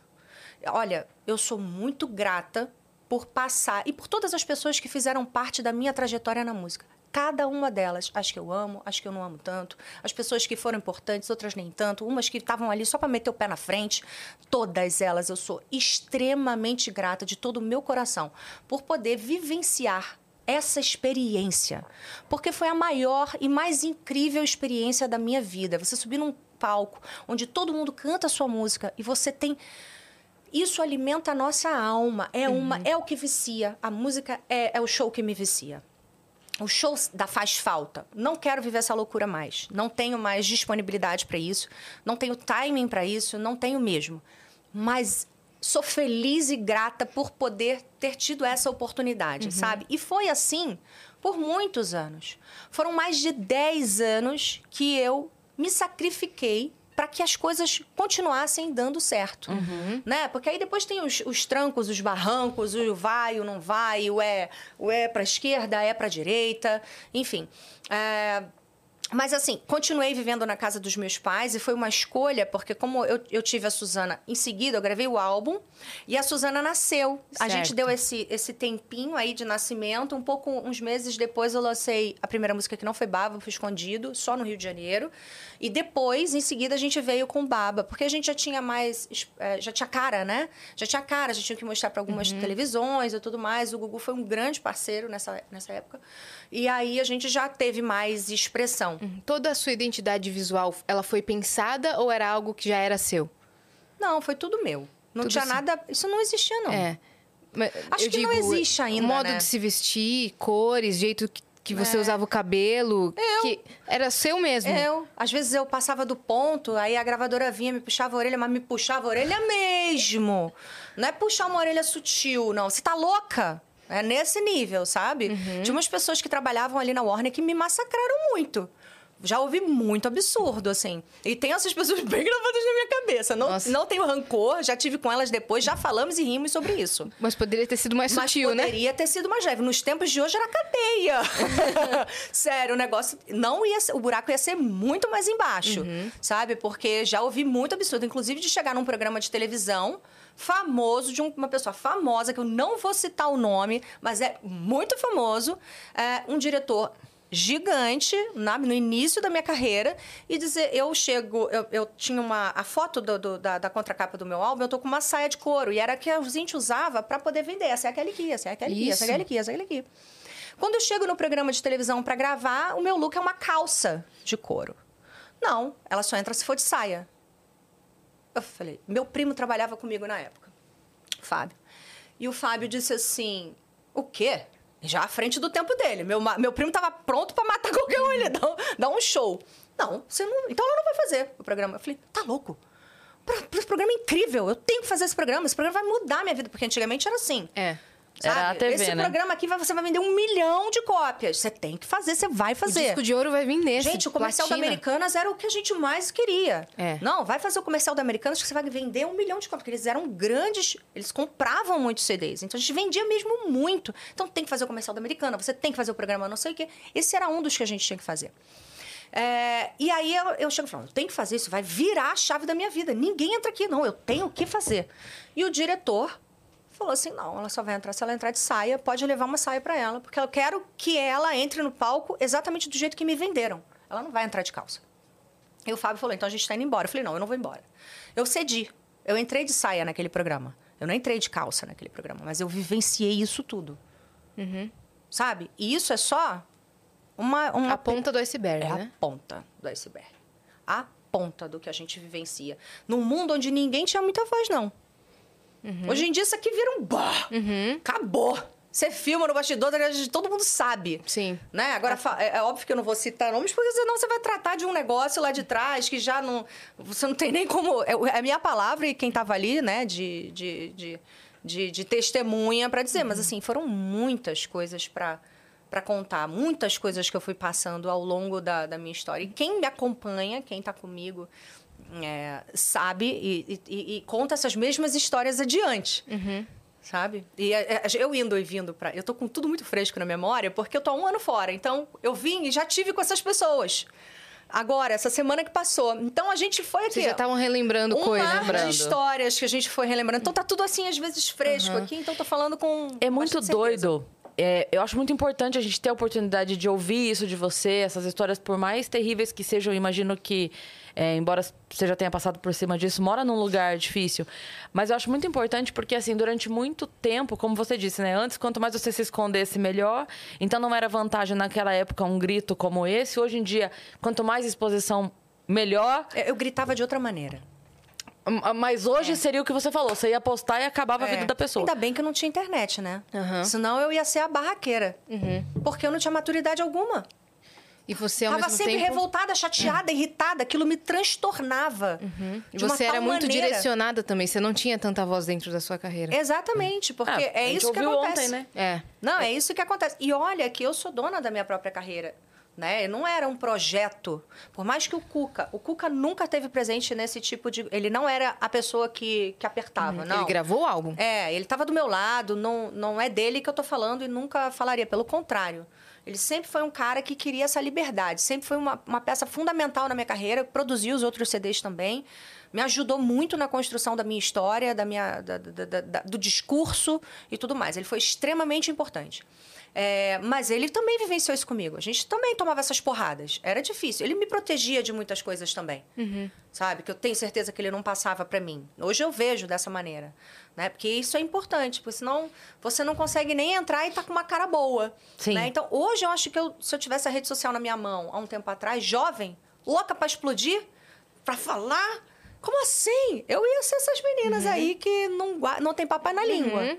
Ia Mas aí a gente se estrepa. Gente, eu tô aqui pra entrar num programa de TV e eles estão dizendo que eu só vou entrar se eu tiver de mini Você, saia. você que, que Isso é uma- é. Você tá entendendo? Nossa. Você tá entendendo? Mas aí, às vezes, na raiva, no momento, você usa a palavra errada. É. Usa, você se coloca de forma errada. E você acaba se queimando, você... mesmo estando certo. E aí o outro cara é preparado, É. ele é estruturado. Ah, tá numa redoma, né? Ele tá, vai ter o assessor de imprensa que vai fazer uma carta de comunicação, não Uhum. E você foi ali, meteu a cara a tapa, se estrepou toda, Uhum. sabe? Todo mundo foi contra você, já teve pré-julgamento. Aí o que você construiu na história do... Na cabeça do João, você não descontrói, não descontrói mais. Eu falei certo? Uhum. Desconstrói. Uhum. Desconstrói mais. Você construiu, construiu. O João pensou aquilo, é aquilo. Uhum. Tá? Acabou. O João vai morrer pensando aquilo de você. E você, muito embora sabendo que não era uma situação certa, falou: eu vou, eu vou ceder dessa Isso vez. nunca é, É. não ele vai me usar É. eu vou usá-lo Sim. Tá. Porque eu sei que isso vai ser muito importante pra minha carreira. É. Eu já vou ser julgada de qualquer jeito. não isso não, não, não mudou. Naquele momento não fez diferença. Outras coisas faziam diferença. E eu me colocava ah, de forma diferente. Não foi não fui não fui tão permissiva quanto Sim. parece. Não. Eu sabia me impor. Sabia do meu jeito. Do jeito de uma adolescente do jeito de uma menina que sempre foi protegida das coisas de uma vida conservadora né? Que tinha discurso ali do pai, que não sei o que, que, não, que me prendia, às vezes, não me deixou no mundo para aprender os negócios, gente. Eu me submetia a algumas coisas, mas também, às vezes, explodia e saía do prumo. Falava o que não devia também. Eu nunca fui também a santinha do pau oco. Claro que não, né? Mas é óbvio que... Por isso que eu digo que quando eu olho para mim, olho para minha história, olho para aquela bonequinha da Barbie, eu não tô só olhando a Barbie, eu não tô só ouvindo a música da Barbie. Eu tô, sabe, revivendo uma cacetada de coisa que vai além da Barbie. Sabe? Que vai toda uma história, de uma construção, de um monte de coisa, do que o outro fala, do que o outro diz, do, que eu vivenciei. Sabe? É, é, quando fala assim, ah, quando você pensa em baba, você pensa em quê? Eu falo, amor, não queira saber. Sabe? Baba, pra mim, quer dizer muito mais do que o que as pessoas escutam na rádio. É, primeira música da minha vida, a música mais importante da minha trajetória. Apesar de eu ter tido outras, como Barbie Girl, por exemplo, que foram muito melhor na rádio, eles estiveram mais bem posicionadas, né? Só que Sim. quando você fala de Kelly Key, como você tem aí esse timing de 20 e tal anos, talvez você pontue pouca. Poucas músicas, assim. Você vai olhando, mas é porque vocês, de repente, fizeram um estudinho. Uhum. Mas as pessoas que às vezes vai, vai ponto. Mas quando você começa, quando começa, você fala, pô, essa aí eu lembro. Cara, também. hoje também. cedo tava no salão lá do pessoal da Raro, e aí eu falei, hoje vai a Kelly que todo mundo, mentira, não sei o que é. Vamos colocar playlist. A gente sabia todas, Kelly. Todas. Que legal. To- Até as que a gente não lembrava, a gente falou, cara, era hit atrás de hit. Foi uma época muito boa. Foi, um- foi uma fase muito Adoletar, gostosa. É. é, cachorrinho. Cachorrinho, pegue é, puxa, pegue analista. Gente, Exato. Coisas assim que nem foram tão expressivas, mas Mais uma tiveram... noite chega com ela depressão, É, eu não sei o anjo. nome dessa. É, anjo. anjo. É, por causa Mas de que até você. virou meme. Anjo Agora. também, é verdade. E por causa de você, hoje foi resgatada, né? Já falava de um relacionamento abusivo antes mesmo das pessoas falarem sobre isso. E ninguém percebeu. A música rolou, Uhum. É. Uhum. todo mundo cantou, todo mundo amou, chorava de amores por aquela música. Mas Não ela era de falava de um relacionamento abusivo. É, por causa de você não uso mais batom. Ela relatava um relacionamento abusivo. Por causa de você. É, como que era? Rasguei Rasguei, meus shorts. É, é, por causa de você, não uso mais batom, rasguei meu short curto, diminuí meu tom. Troquei É. os meus amigos por alguém que só me arrasa. Por causa de você, eu não posso nem entrar em casa. É muito forte. É muito forte. Aí, tipo, e ela vai, e por aí vai. Você ajudava no processo de composição? Muito, muito. Tem músicas também que eu escrevi e coisas que eram minha vida. Sabe? A- o primeiro CD, ele é muito. Todo o primeiro CD, ele é autobiográfico. Sim. Pra Né, você ele- apresentar o artista, É, né? ele é autobiográfico. Depois a gente foi firulando, né? A gente, até porque na arte a gente aumenta, a gente, né, dá uma, uma potenciazinha na coisa, é igual fazer um videoclipe. A pessoa não é o que ela tá no videoclipe, ela, ela potencializa Sim. aquela história. E também porque você precisa transformar aquela história no mais identificativo possível para que mais pessoas cantem essa música, né? É, não adianta ser muito específico. É, não, porque não, não. Às vezes até funciona, sabia? Contar uma história tintim por tintim, às vezes é legal, porque é impressionante como as pessoas elas se conectam com essas Sim. coisas. Totalmente. Elas pessoal tá visualizam. aqui Sim. comentando tudo que você tá falando. O É. pessoal tá, nossa, se identificando demais. Que bom. Mas assim, ao mesmo tempo, você ser um pouco mais genérico também ajuda a impulsionar o, o, o- negócio, assim, né? E, e essa, essa fase de, de escrever, eu sempre gostei. Nunca fui boa para fazer música. Eu gostava de escrever mesmo. A coisa de fazer música era Andinho. Sim. O Andinho sempre foi o cara da música. E depois os outros que eu tive ao longo dos anos, o Humberto Tavares, que teve comigo no, no CD passado, no, do jeito delas também. É, e eu vou me esquecer das pessoas, então eu não quero também ficar citando nomes, porque a gente tem aí muito tempo. É muita gente que passou na minha vida. Total. Né? Algumas se tornaram mais intensas, mais fortes, com uma relação mais afinadinha. Outras tiveram uma passagem super importante, mas não ficaram, né? Então a gente pode... Eu não quero perder pessoas importantes nesse processo aqui de, de ficar citando nomes. Um agradecimento geral a todos É, que fizeram todos, parte. A todos. Foram muito importantes, porque desenvolveram ali uma, uma personalidade, né? Pra Kelly Ki, que sou eu, mas que hoje é a Kelly Ki se conecta com outras coisas. Então, assim, eu mantive esse meu hábito de escrita, mas tá tudo guardado em um computador. Guardado. E eu escrevo Hum. Como sobre... diários. É, as mais variadas. Minha filha outro dia não entrou no meu armário e foi ler um negócio desse? Fala pra ela que não se, se lê. ela me ligou pra falar: mãe, olha só, eu fui procurar uma caneta, sei lá, aquela. Olha o que eu achei! Olha, eu li aqui, olha, minha filha, não sei o que. Eu falei: para agora! Ai, meu diário! para! É, mas eu tenho esse hábito de escrever e aí eu digitalizei tudo. Eu já tinha muitos projetos escritos antes, mas que com a quantidade de trabalho que eu fazia, eu nunca consegui os lançar, né? Então, quando eu estava trabalhando para criança, na época de Barbie, veio uma forte influência do mercado infantil na minha carreira.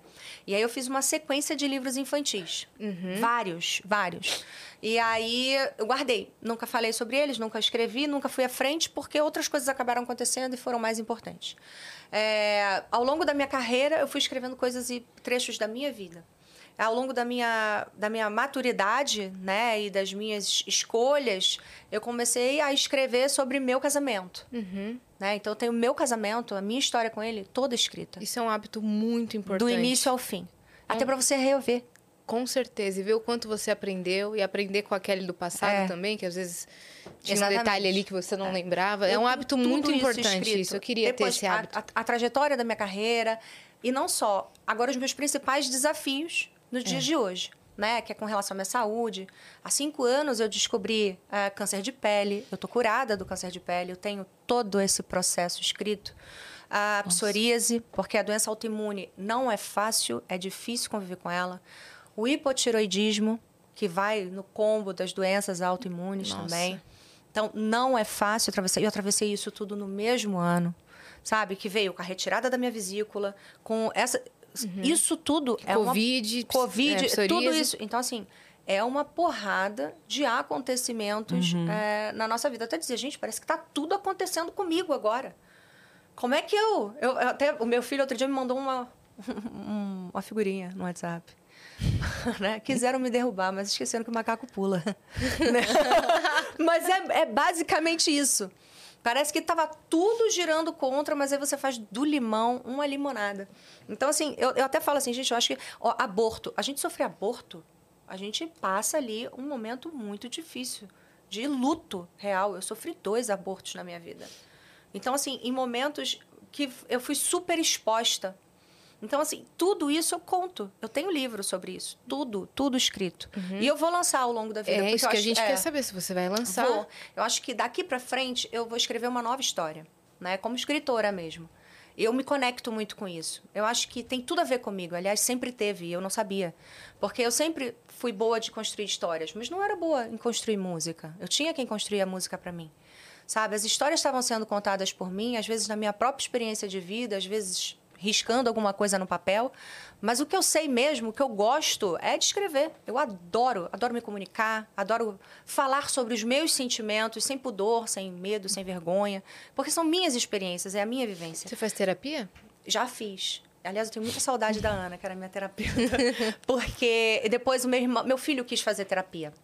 E eu não tinha ninguém para indicar e eu nunca deixaria o meu filho fazer terapia com uma pessoa que eu não conheça. E, e ela é uma pessoa excelente. Então eu dei a minha terapeuta pro meu filho e eu tô desamparada. Mas a minha terapia tem sido os meus livros, né? E terapia é libertador. É a melhor coisa. Eu tinha muito preconceito.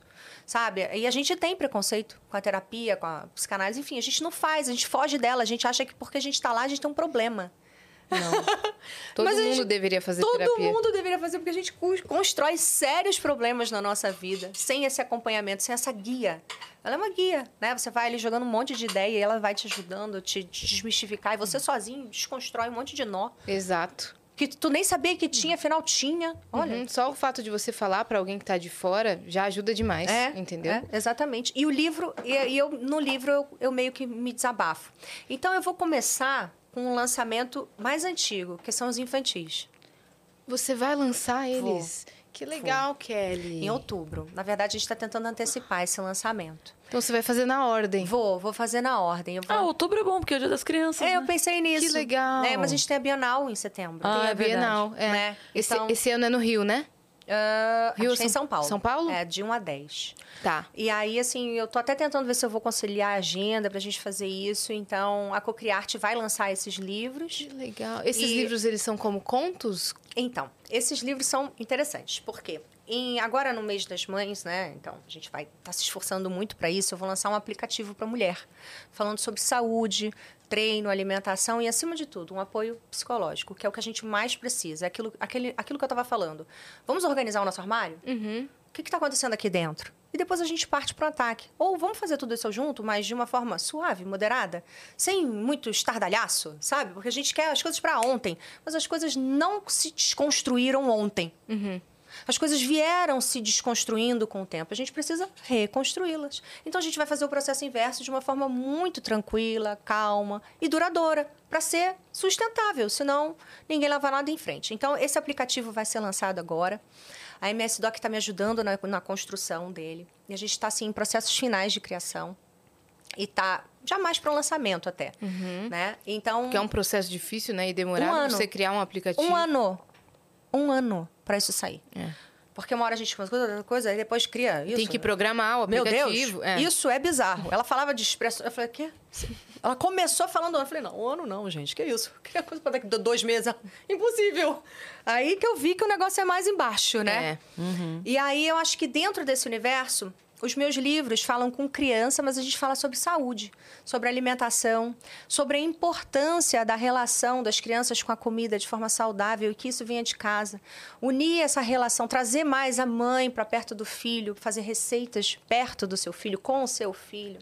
Trazer a criança para a cozinha, porque a cozinha pode ser um lugar mágico, um lugar divertido, um lugar para você criar contar histórias, compartilhar suas experiências com seus filhos também, porque a gente vai tendo cada vez menos tempo com os filhos. E, a, e a cozinha é um lugar delicioso, é divertido. Então, você tem a, a oportunidade de fazer bagunça, É. de você mesma virar criança com seu filho, né? Então, os livros são muito focados nesse sentido. Relação mãe-filho. E mesmo que seu filho esteja grande, cozinhe com seu filho. Cozinhe com seu filho. A cozinha é. O coração da casa não é à toa. Sabe? É ali, é o coração da família onde a gente se junta, onde a gente toma café da manhã todos os dias, onde a gente se cruza, onde a gente abre uma geladeira, a gente bebe uma água, o outro briga com o outro. Uhum. É onde você vai contar a novidade do dia. Quando a família tá junto, eles vão parar na cozinha e todo mundo tá ali. Então, eu acho a cozinha um lugar muito mágico. De fato mágico. Sabe então, um dos presentes mais legais que minha, que minha mãe fez pra mim? Ela fez um livro de receitas dela receitas favoritas. Ela escreveu à mão todas as minhas receitas favoritas desde criança, passo a passo. Colocou fotos nossas, assim, eu com chapéu de cozinheira quando era pequena, a gente cozinhando e ela E fez esse livro de tem, presente. tem todas as receitas que eu fui aprendendo ao longo da minha vida e compartilhando com os meus É, filhos. você também tem um desse? É, esse. Ah! Essa é a parte da criação. Além da história, cada livro conta uma história, é uma coleção, são quatro. Cada livro conta uma história e é a introdução para essas receitas. Além da história, cada livro leva 10 receitas inéditas para a criança levar uma vida mais saudável e para a gente poder. Acima de porque as pessoas reclamam muito também assim: ah, mas eu como uma coisa e meu filho come outra. Não tem isso ali. Todos os pratos têm cara de pratos normais, sabe? Que a criançada vê em qualquer lugar. E também serve pra gente, né? porque a gente também vai adorar. E, e seguindo essa linha de lançamentos esse ano, tá bem rico nesse sentido na minha vida. Porque no final do ano, em dezembro, eu lanço um, lanço um espaço físico de alta performance feminina em Angola. Que Ah, onde eu vou demais. ajudar mulheres a terem alta performance mesmo. Né? Então, com toda essa minha bagagem, com toda essa minha história, com tudo que eu construí, eu vou conseguir passar para elas a fórmula mágica. Não existe, né? A gente descobre a nossa própria fórmula mágica. Mas eu tô ali, vou estar dando a mão para todas elas. Ah, vou começar em Angola porque é onde eu tô, né? Mas eu não pretendo ficar só ali. Mas Então, a expandir gente pra cá? pode vir para cá, pode ir para Portugal também, né? É, e pronto, então tem academia, tem salão, tem spa, tem um bistrô saudável também com todas as minhas receitas, oportunidade delas comerem saudável em casa todos os dias, porque a gente vai oferecer, ofertar isso também. É, a gente tem uma clínica também de alto rendimento, de alta performance, que vai estar inserida nesse projeto. Ele lança em dezembro lá em Angola. Nossa. Na, na, na, na, na- cidade, em Já Luanda. tem nome? Ainda não pode tem, mas contar? ainda não vou falar. Não pode contar. é, ainda não vou, não vou, não vou falar. Mas em breve eu já vou poder falar disso com muita tranquilidade. A gente já está muito avançado, a gente vai começar a obra já. Então é uma coisa assim, muito para dezembro mesmo. Eu quero abrir Uhum. É mais primeiro. rápido que o aplicativo. É mais rápido do que o aplicativo. Não, principalmente porque a gente já tem uma estrutura pré, É. pré, pré-construída. Boa. Então, né? esse ano tem o aplicativo que lança agora no mês de maio. Isso, no mês de maio. A gente... Outubro tem a primeira leva dos livros. Exatamente. Ou setembro. Ou setembro, setembro, é. Vamos é, ver. eu aí. também quero conciliar a vinda. Também, se não, não vier, eu gosto do- de outubro. Eu gosto do mês de outubro. Uhum. Sempre foi um mês muito importante para mim. Um mês que eu sempre trabalhei bastante. Tem uma conexão energética muito boa Sua comigo. filha assim. nasceu. Minha filha nasceu, meu marido é de outubro também. Olha aí. É. Então, outubro é o mês. É o mês. E é, dezembro é vem o espaço, espaço. físico. É. Que eu pretendo replicar para outros lugares, assim. E eu vou estar muito inserida nisso. E eu tenho me preparado muito ao longo desses anos, assim, com muitos cursos. Tenho me preparado de formas que ninguém, assim, de umas formas assim que ninguém espera, eu acho, de mim. Eu não quero só chegar ali e falar. Eu não vou chegar só como aquela aqui para contar a minha, o que eu, pelo que eu passei, porque também já basta. Mas eu quero trazer conteúdo né? E, e- e- consistência no que eu digo. Então, estou estudando para isso também. Então, tem uma formação saindo aí. É mesmo? Me respeite. É isso. É, eu Cara, quero que, que a coisa seja bem amarradinha. Então, acho que assim, dessa forma, eu acho que eu me, me, me, me reconecto comigo. Sabe? Eu acho que eu me reencontrei. Eu acho que eu quero, sempre quis estar aqui. E, eu- e a minha história, o que eu construí foi extremamente importante para me capitalizar, né? Para me dar base, para me dar ensinamento, para eu chegar até aqui e poder fazer o que eu quero, o que, o que eu realmente vim a esse mundo para fazer. Sabe? Eu, eu me sinto dessa maneira agora. Então vamos lá pro momento que você deu a pausa na, na carreira musical, assim. E aí você. Foi nesse momento que você já começou a viajar ou ainda não? É, o que acontece? Quando eu tenho, quando eu casei com ele, assim, gente, ele viveu comigo dois anos, assim, três, muito intensos pra lá e pra cá, né? E aí, quando a gente resolveu se casar, eu já tava já com a má intenção de dar uma pesada no freio, porque eu já queria ser mãe de novo, né? E com uma tava difícil, com dois ia ser impossível, porque eu sou a mãe que estuda escola, pra prova. Né? Então, não dá para você se conectar com a tua agenda e a agenda do teu filho, com isso, com o balé. A Suzana fazia balé, ginástica olímpica. Não dava para você se conectar com tudo isso. É, e ainda mais com um filho novo, né? Então, É. a gente já tinha pensado que ia meter o pé na freio ali, no Barbiguel. No Barbiguel. E depois o meu trabalho já ficou menos intenso. Né? Então, quando você mostra para quem trabalha com você que você não está mais afim de trabalhar, as demandas diminuem, Uhum. né? O que é muito natural acontecer.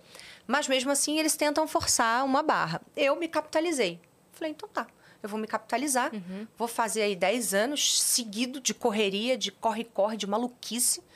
E foi o que eu fiz. Então, ainda passei aí um, é, uns, uns 3, 4 anos do, do, do, Ar- do Vitor trabalhando, mas a gente tinha mais publicidade, então eu não precisava fazer o corre do show que eu fazia antes, três, quatro por noite. Eu já fazia três por mês, quatro por mês. Por mais que eu gostasse muito, para mim, o que demanda mais trabalho é show. Sim. Por, por conta dessa preparação, por conta do sobe aqui, do sobe ali, aí depois tem um custo muito grande. E eu sempre, ele me fez ser focada em números. Eu nunca fui focada em números, né?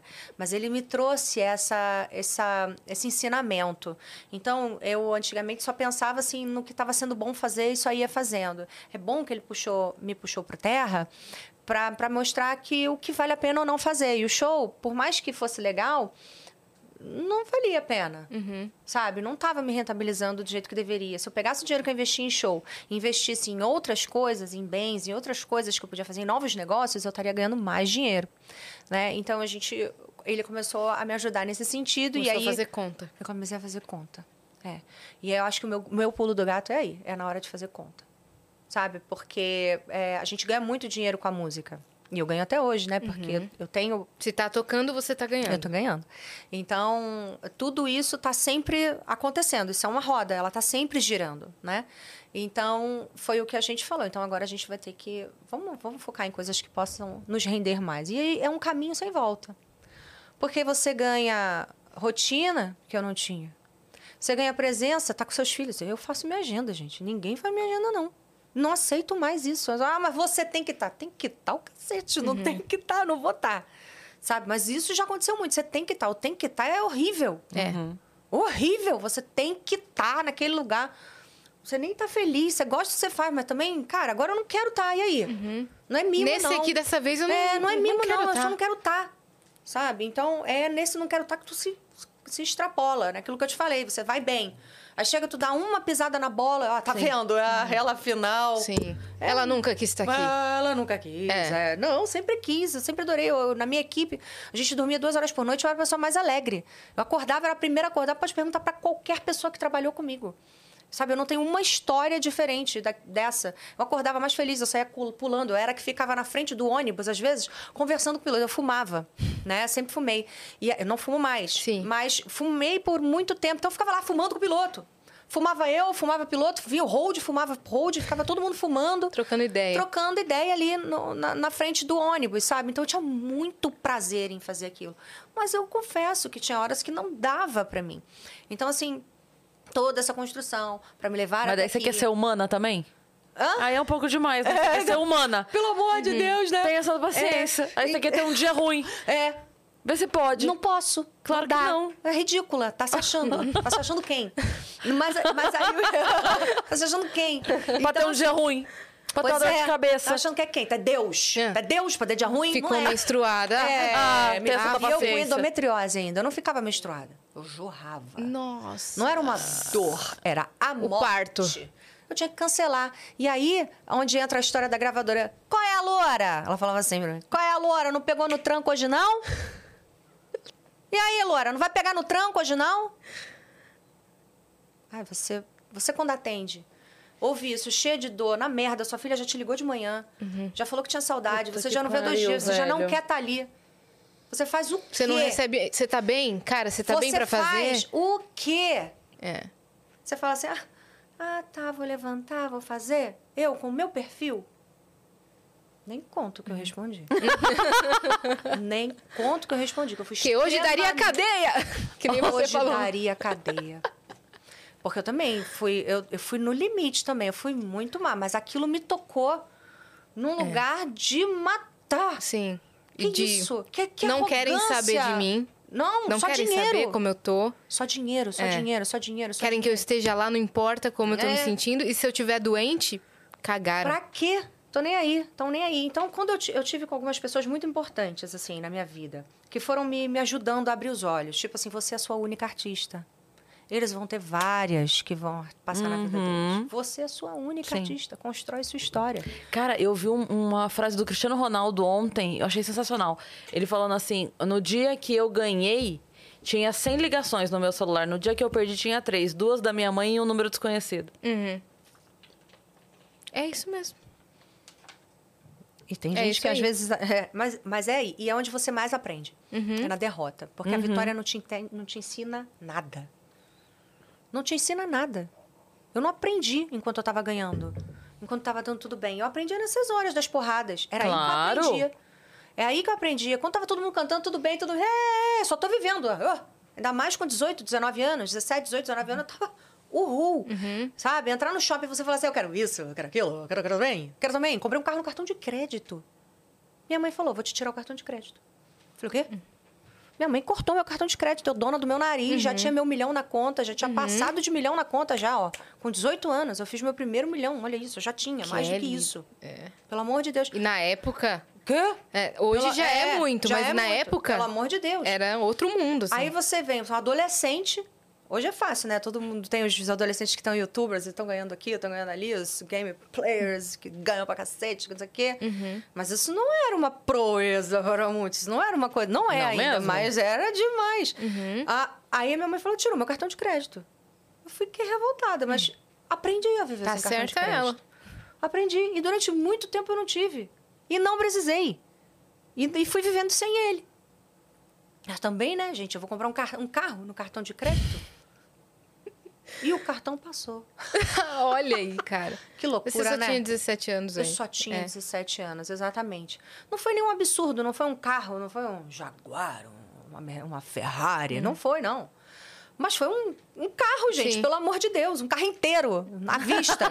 não foi um carro parcelado. carro inteiro é Um carro ótimo. inteiro, não foi um carro pela metade, um carro parcelado. Foi Não é um que eu comprei quatro pneus, não. Você tem, é, você tem um noção carro. da importância disso? É, assim, cara. pra cabeça da Isso pessoa. é onde vai? surreal, surreal. E aí, se você não tem alguém que te puxa pro chão, vai. Uhum. Tudo vai acontecendo. É por isso que às vezes você vê que um artista não conseguiu se manter bem, que às vezes ele tá mal financeiramente. Óbvio que tem o cenário que fica junto, mas a verdade é que você começa a viver um padrão de vida que você não sustenta. É. Vai ficando difícil de sustentar se você não fizer novos investimentos na sua vida. Sim. Então, sobre isso também dá para escrever, eu acabei de lembrar. que sobre isso também dá Como pra você es- fez seu planejamento é, para você sobre isso é. dá para escrever. Porque as primeiras oportunidades que a gente ganha, se a gente fizer um bom trabalho Uhum. de investimento, você consegue ter dinheiro pro resto da sua vida. Uhum. Mas você tem que se adequar. Né? Você tem que saber ah, alguns limites. Você tem que saber se limitar mesmo. Sabe? Entender que a vida não está no esbanjar, mas está nisso aqui. Porque foi como eu falei. Eu, me, eu, eu esbanjo mais hoje. Mas eu trabalho há 21 anos. Eu nunca esbanjei. Nunca fui uma pessoa de esbanjar, de me exibir, sabe? Tudo bem que o mercado ele tá propício a isso hoje em dia, né? Tudo parece que você está se exibindo, parece que você está sempre querendo aparecer. Eu acho mais que é o olhar de inveja do outro do que você mesmo querer exibir alguma coisa, né? Mas, mas isso está acontecendo e a gente tem mais disponibilidade dessas coisas, das marcas, do não sei o quê, dananã, se tornando um objeto de desejo cada vez mais frequente Sim. na vida de todo mundo, né? Mas é uma coisa que eu faço muito recentemente. Eu sempre fui muito conservadora nesse sentido. Uhum. Na época, você decidiu entrar de sociedade com alguma empresa? Abriu alguma empresa para ter, assim, um plano Gente, B? olha, várias, várias, várias coisas pintaram na minha vida. Sabe, óculos que estavam começando a sua história, hoje são marcas conceituadas, estão até fora do Brasil, e eu tinha muito medo de entrar nesses negócios que eu não dominava. Né? Então, eu fiquei muito nos investimentos mais conservadores, numa coisa mais, sabe, que eu sabia dominar. Deixa eu rendendo do lá que- no é, banco. é, das coisas mais assim, tipo, viver de lucro aqui, viver de não sei o que ali. Hoje, eu acho que eu sou um pouco mais ousada, mas eu tenho uma reserva muito maior, né? Então, não se compara. Uhum. Não E- dá nem pra comparar. Os seus filhos, eles foram para que lado, assim, cada um? Eles são mais artísticos? Eles são mais, sei lá, de exatas? Que, É, que eu acho que eles são de gostam? fases. Filha é de fase, né? Igual a gente. A gente é de fase também. Assim, a Suzana sempre foi muito mais artística, né? Ela sempre gostou da- desse universo. Mas ela estava nessa fase. Hoje a Suzana tem 22 anos. Ela está se... Acho que se entendendo agora, de fato. E ela continua com essa questão de arte, ela, mas a moda fala mais alto na vida dela. né? E ela está na Europa também, ela está num, num universo que está pronto para isso. E ela está se preparando para isso também. Então, ela está traçando um caminho dentro da moda legal, bacana ah, e com valor, acima de tudo, sabe? Não do vazio, não do solto, não de postar só um clique legal, mas tem muito mais atrás desse clique legal, sabe? Então, ela está se preparando para isso. Que O legal. É, o Vitor, de 18, não quer nem ver uma câmera apontada para ele, que ele me massacra, me fuzila. Aí ele já fala, mãe, não quero foto, não quero essa foto. Então, tem pouca Ele é foto low dele. profile. Totalmente. Meu filho vai morar numa oca, sabe? Assim, numa cabaninha. Só que tem que ter ar. Se não tiver ar, dá ruim. E internet, Wi-Fi também é importante. Mas, assim, eu falo que ele vai... Ele, ele sempre foi muito natureza, sabe? Sempre fui da natureza, sempre foi, sabe? Easygoing, tudo. Uhul, a vida é uma beleza. Ele é mais introspectivo? É, ele é, assim, eu acho que ele anda. Ele, ele é fora da curva, sabe? A galera tá vindo pra cá e. Pra quê? Aqui é tão legal, sabe? Então ele vai pra cá. É, e ele sempre quis ser biólogo. E ele. Desde que ele é muito pequeno, ele fala isso. Quando ele era muito pequenininho, eu falava, e aí, filhote, o que, que tu vai ser quando crescer? Ele, você é um tigre. Eu falei, filho, não pode virar Como é um que eu te explico? É, eu amo a resposta é, das crianças, Não cara. pode virar um tigre, filho. É assim, não? Ah, então eu quero ser uma arara. Amor, animal não, a gente é humano. A gente tem que ser humano. Pra sempre a gente é humano. E, ah, é? Ah, tá. Foi a primeira desilusão da vida dele, assim, do que ele ia ser quando crescer.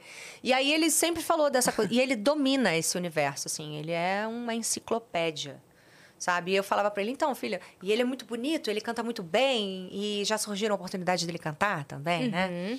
E aí eu falava pra ele cantar, e a Suzana, poxa, essas oportunidades não aparecem pra mim. Ela falava assim, por que que acontece pra ele, que não sei o quê? E ele nunca quis. Nunca quis, não é um universo que ele quer, ele fica nervoso, ele não gosta.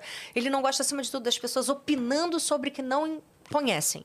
Então, quando ele ouve uma opinião sobre alguém falar de nós, né? Porque essas coisas doem mais na nossa família do que nós mesmos. né? Claro. Então, quando ele ouve alguma coisa, tá vendo por que eu não quero? Esse povo não sabe nada. Ele fica revoltado, ele odeia. Então, ele nem entra nesse universo para não começar a dar ruim. É, então, ele tá cada vez mais focado nisso. Agora, ele entra para a faculdade o ano que vem, né? Que esse ano ele tá investindo mais em línguas e tudo mais.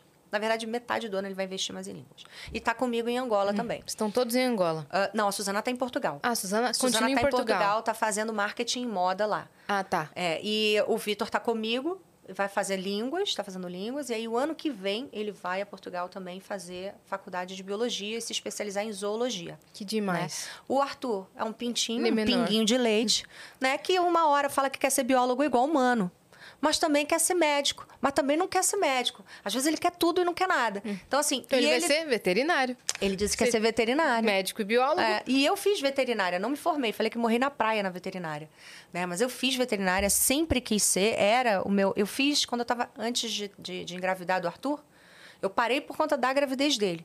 Eu fiz veterinária. Então, assim, é, acho que ele pegou esse, essa- esse gostinho também por bicho. Ele fala que quer ser veterinário, mas fala que vai trabalhar com humano, sendo biólogo. Fofo. É, mas ele é uma criança assim que eu não consigo perceber o que ele vai querer ser. Ele é muito, ele se comunica muito bem, ele fala muito bem, o raciocínio dele está à frente do tempo dele, né? Mas eu acho que é o mundo também que está andando dessa, nessa Sim, velocidade. Ele já é uma criança digital, né? É, é, e é uma criança de pandemia também, né? De conviver muito com adulto. O que diferencia dos outros. É. E essa convivência com adulto faz com que você tenha um raciocínio muito mais maduro. Então, é, ele viu coisas que os outros não viram quando era pequeno. Os outros estavam com os amigos na escola, correndo, brincando, jogando bola, fazendo o quê? Ele não, estava dentro de casa. Comigo. Né? Então, a primeira aula dele foi virtual. Então, tudo isso impa- vai impactando Claro, muito. totalmente. A primeira experiência dele com a escola foi esse ano. Com amigos, sabe? De tocar nas pessoas, de estar com as pessoas. Então, ele tinha até uma questão nesse... De criança. Ele tinha pavor de criança. A criança grita. Ele ficava assim, credo, Ele não. não teve contato com isso. Não teve. Então, criança grita, criança é barulhenta, criança bate. O que que eu faço com criança? Eu posso machucar. Não, não quero. Assustou. Assustou. Então, mas agora não, agora ele tá solto que nem pipoca. Mas. É, muito solto que nem pipoca. Mas não foi fácil essa desconstrução. Agora eu não consigo nem. ah, parar ele. Ele tá uma pipoquinha. Tá você- compensando o tempo. Tá, você tá. sente essa diferença de você como mãe nessa evolução de tempo, nesse Ah, passar? sem dúvida. Eu falo, filha, eu tenho dó, meu amor. Tenho dó, amor, me perdoa. Eu falo pra ela, eu peço perdão o tempo todo. Porque. Mas assim, também não tive culpa, né? É aquilo que eu falei, a mãe, ela vai se culpar pro resto da vida. porque ela fez bem, porque ela fez mal. Uhum. Então, eu, eu digo que eu, ao longo da vida da minha maternidade, eu quero acumular saudades. Não quero acumular arrependimentos, sabe? Que é o que mais dói numa mãe. Então, se eu fiz, se eu me excedi, foi por amor.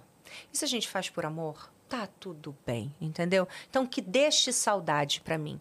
Então, me excedi várias vezes. Os meus três filhos são extremamente mimados. Eu, eu erro a mão no mimo. Isso é um erro muito grave ah, que eu tenho. É, quero compensar coisas, eu estou errada, mas é, é o que eu falei. Eu estou acumulando saudades. Não quero me arrepender de nada. Tudo bem que isso pode causar um certo arrependimento, né? Mas ao mesmo tempo eu só fiz por amor, eu só fiz querendo acertar, só fiz querendo o melhor para eles, que eles fossem muito melhores do que eu e, eu e é o que eu quero e desejo assim da, da, da, da, onde eu posso dizer que até mora o sentimento mais profundo é essa coisa da maternidade. Querer que eles realizem os sonhos deles e que eu tenha a oportunidade, o privilégio de poder acompanhar isso de perto, assim. De longe também, não tem problema. Porque a gente acaba se distanciando. É a primeira, por exemplo, essa foi a primeira Páscoa que eu passei longe da Suzana, né? Uma fase assim, 22 anos, ela é uma mulher, né? Ela tem a Quer descobrir dela. o mundo, né? É, mas ela também quer estar junto com a gente. Ela sofreu muito de estar longe. Eu, eu, eu tenho filhos maravilhosos, assim. Nesse sentido, eu não posso reclamar. Não, não tive um rebelde surtado. E ela é a sua cara, né? Ela é um amor, Meu né? Jesus Ela é idêntica. Sério, é, todo mundo fala muito isso. É Achei engraçado, ela estava fazendo a conta no banco, e lá em Portugal, e a gerente de conta precisou me ver, eu- foi fazer o plano de saúde, alguma coisa assim. Ela quis saber alguma coisa, ela me ligou. Aí a gerente de conta falou assim, meu Deus, a sua mãe é você. Ela é igual. E como que ela é sua mãe? E que não sei o quê. Eu achei tão curioso, porque assim, nem todo mundo me conhece Sim. ali em Portugal. Eu lancei CD em Portugal, inclusive fui premiada, as pessoas conhecem a música, conhecem a história. Mas, gente, eu mudei muito e eu não mantive a minha imagem presente na televisão. Então, as pessoas não reconhecem, né? Quando reconhecem, fazem uma conexão com a Sim, história, com a rede sim. social, que ajuda nesse sentido e tal. E ela ficava assim, ela Não, não, mas de sabia que eu era fato- eu. E ela entrou em choque. É curioso, porque quem já sabe quem eu sou, já conhece a Suzana, já sabe da Exato. história. Sabe que vocês são iguais. Não, mas assim, eu não vejo uma grande. Quando tão estamos juntas, eu vejo uma grande euforia. Ah. Vejo uma grande euforia. Tipo, uau, meu Deus, afinal parece mais ainda. Uhum. A gente não se acha parecida, apesar de. O meu celular outro dia desbloqueou com a cara dela. Desbloqueou. A tecnologia está dizendo para você. Desbloqueou. A gente tentou repetir o feito, mas não conseguimos. Uhum. Mas uma vez desbloqueou com a cara dela. Já me vi em fotos. Eu achava que era ela. Uhum. Mas assim, a gente se- já volta a se enxergar, sabe? Uhum. Agora, o que eu acho que é muito parecido, a nossa voz. A gente fala, a forma de falar, as expressões, a rapidez. Isso a gente é muito parecida. Às vezes eu escuto áudios dela que sou eu perfeitamente no discurso. Perfeitamente. Tem uma foto na internet que é a Noeli e a Sandy. Que também são iguais. Estão muito, muito. Elas são muito parecidas, mas elas estão muito iguais nessa foto. E aí a galera falou que, na verdade, a Noeli é a Sandy. E a Sandy é a Sandy Júnior. Ah! Porque nem as pessoas não entendem nada, né? Exato. Pô, gente. E ela é a Suzana aqui. Ela é a Suzana Ki, ela é mais Kelly Ki do que a própria Kelly Ki. As pessoas falam isso. Gente, ela parece mais com a Kelly Ki do que a própria Kelly Ki. As pessoas dizem Que Você tava maravilhoso. falando que eles são muito mimados, mas existe a diferença entre você mimar num sentido de eu vou dar tudo que eles precisam, então vou dar todo o conforto, vou dar. Eu tenho essa possibilidade, então eu vou entregar tudo. E a diferença de eu vou fazer o que eles são capazes de fazer por eles. Uhum. Isso que tá errado. Se você faz o que eles são capazes de fazer por eles, É, aí você é, mima. é. Agora, se você trabalhou por isso, se você tem uma qualidade de vida e quer dar o melhor para os seus filhos, na minha opinião, você, Não, isso às não é vezes mimar. eu me, eu me perco nesse ela de tem- fazer o que eles podem fazer por eles. Às mas, vezes. mas ela tem 22 anos e está estudando É. em outro país. Então, É. assim, já. Não, já tá caminhada. já- exatamente. Não, já, já, já segura vários rojões sozinha. Exato. E ela segura várias barras também e me ajuda. Uhum. Porque ela é dessas. Ela, ela assim, modéstia à parte, eu, eu tenho essa característica. Sabe? E ela, não sei se é genética, o que é, ela me viu fazer isso, tomar porrada, levantar e fazer acontecer. Que ela é uma grande parceira, a gente troca muita figurinha sobre muita coisa e, e ser mãe jovem tem isso. Não sei se. Sim, de com repente- certeza. São muito É. amigas, né? E eu não sei se Nossa. isso é uma relação de filha-mulher, porque os outros são homens, né? E estão em outra fase também. Ou por ela por eu ter errado e eu não tenho vergonha de pedir desculpa para filho. Eu peço desculpa, eu choro, me arrependo, eu sou essa mãe aí, tá? Eu surto, mas eu, ah, desculpa, cara, tá vendo? Ó, tava nervosa, gente, eu não quero fazer isso. Mas aí eu falo, e eu peço desculpa, falo que eu tô aprendendo, olha, eu fiz isso, mas me desculpa, não era para ser assim. Eu, não, eu acho que mostrar fraqueza é muito bom, porque É. você tá criando ali uma personalidade de alguém. E mostrar fraqueza é importante. Eles precisam entender o que te dói também, porque senão mãe não é saco de, por- de, de porrada, né? Senão a gente tá sempre tomando. É um saco de pancada. Às vezes eu me vejo assim, na mate- com um, com outro, porque cedi mais. Fiz mais o que devia. Fiz mais o que Mas no caso da Suzana, não, assim, muito realista.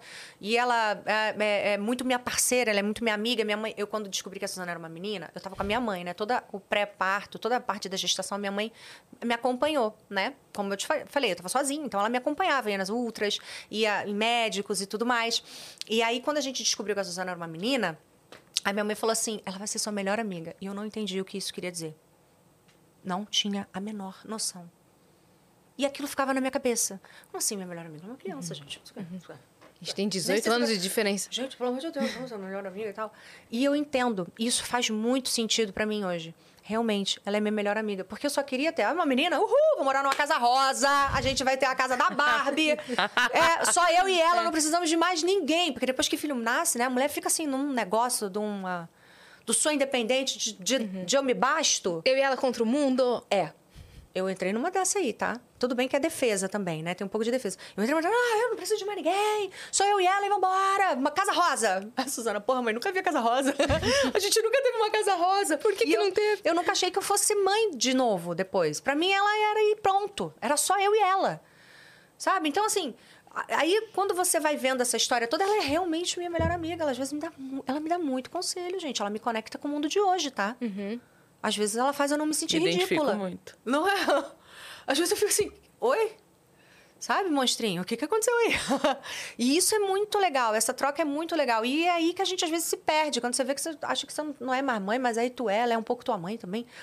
E, e o negócio vai, a roda vai girando. Então, assim, ela tá na melhor fase da vida dela. Ela tem um namorado que eu amo de paixão. Já penso em netos, mas ela não, ela vai me matar. Mas vão ser netos lindíssimos, amorosos, porque, assim, a gente gosta muito dele também. E eles estão vivendo essa experiência de viver juntos fora, mas não, não, não estão casados, né? Sim. É, e estão longe de pensar nisso agora.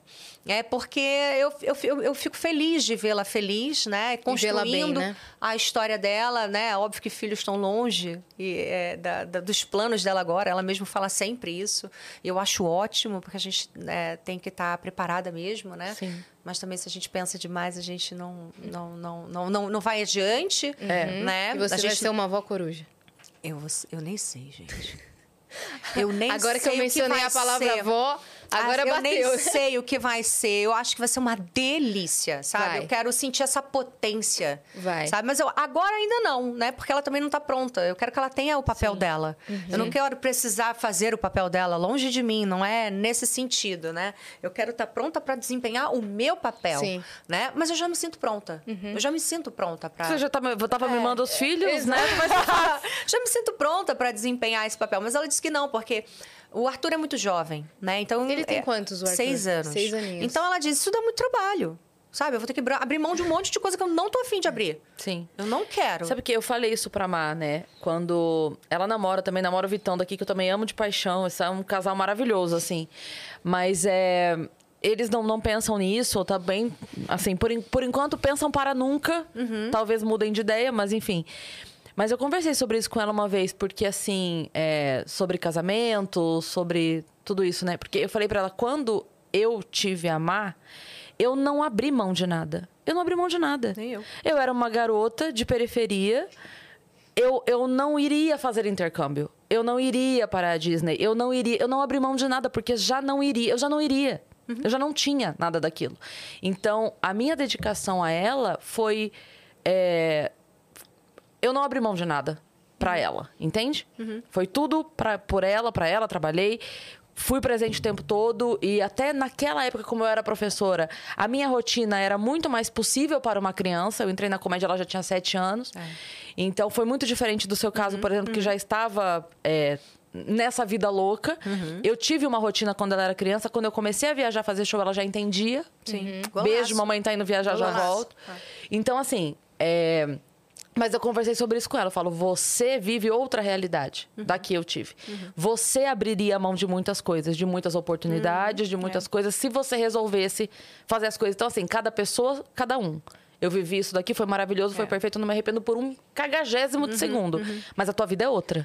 O Não, teu e, tempo é assim, outro. Isso é muito importante ser colocado, né? Porque a maternidade é uma coisa muito séria. É. Né? Você botar filho do mundo para ser criado assim, não é não. Não pode, né? Então, assim, você faz muita gente sofrer, você sofre também. É. Você deixa todo mundo despreparado. Você precisa ter uma base familiar. E cada vez mais eu vejo a importância disso. Eu vejo casamentos acabarem por, por qualquer coisa.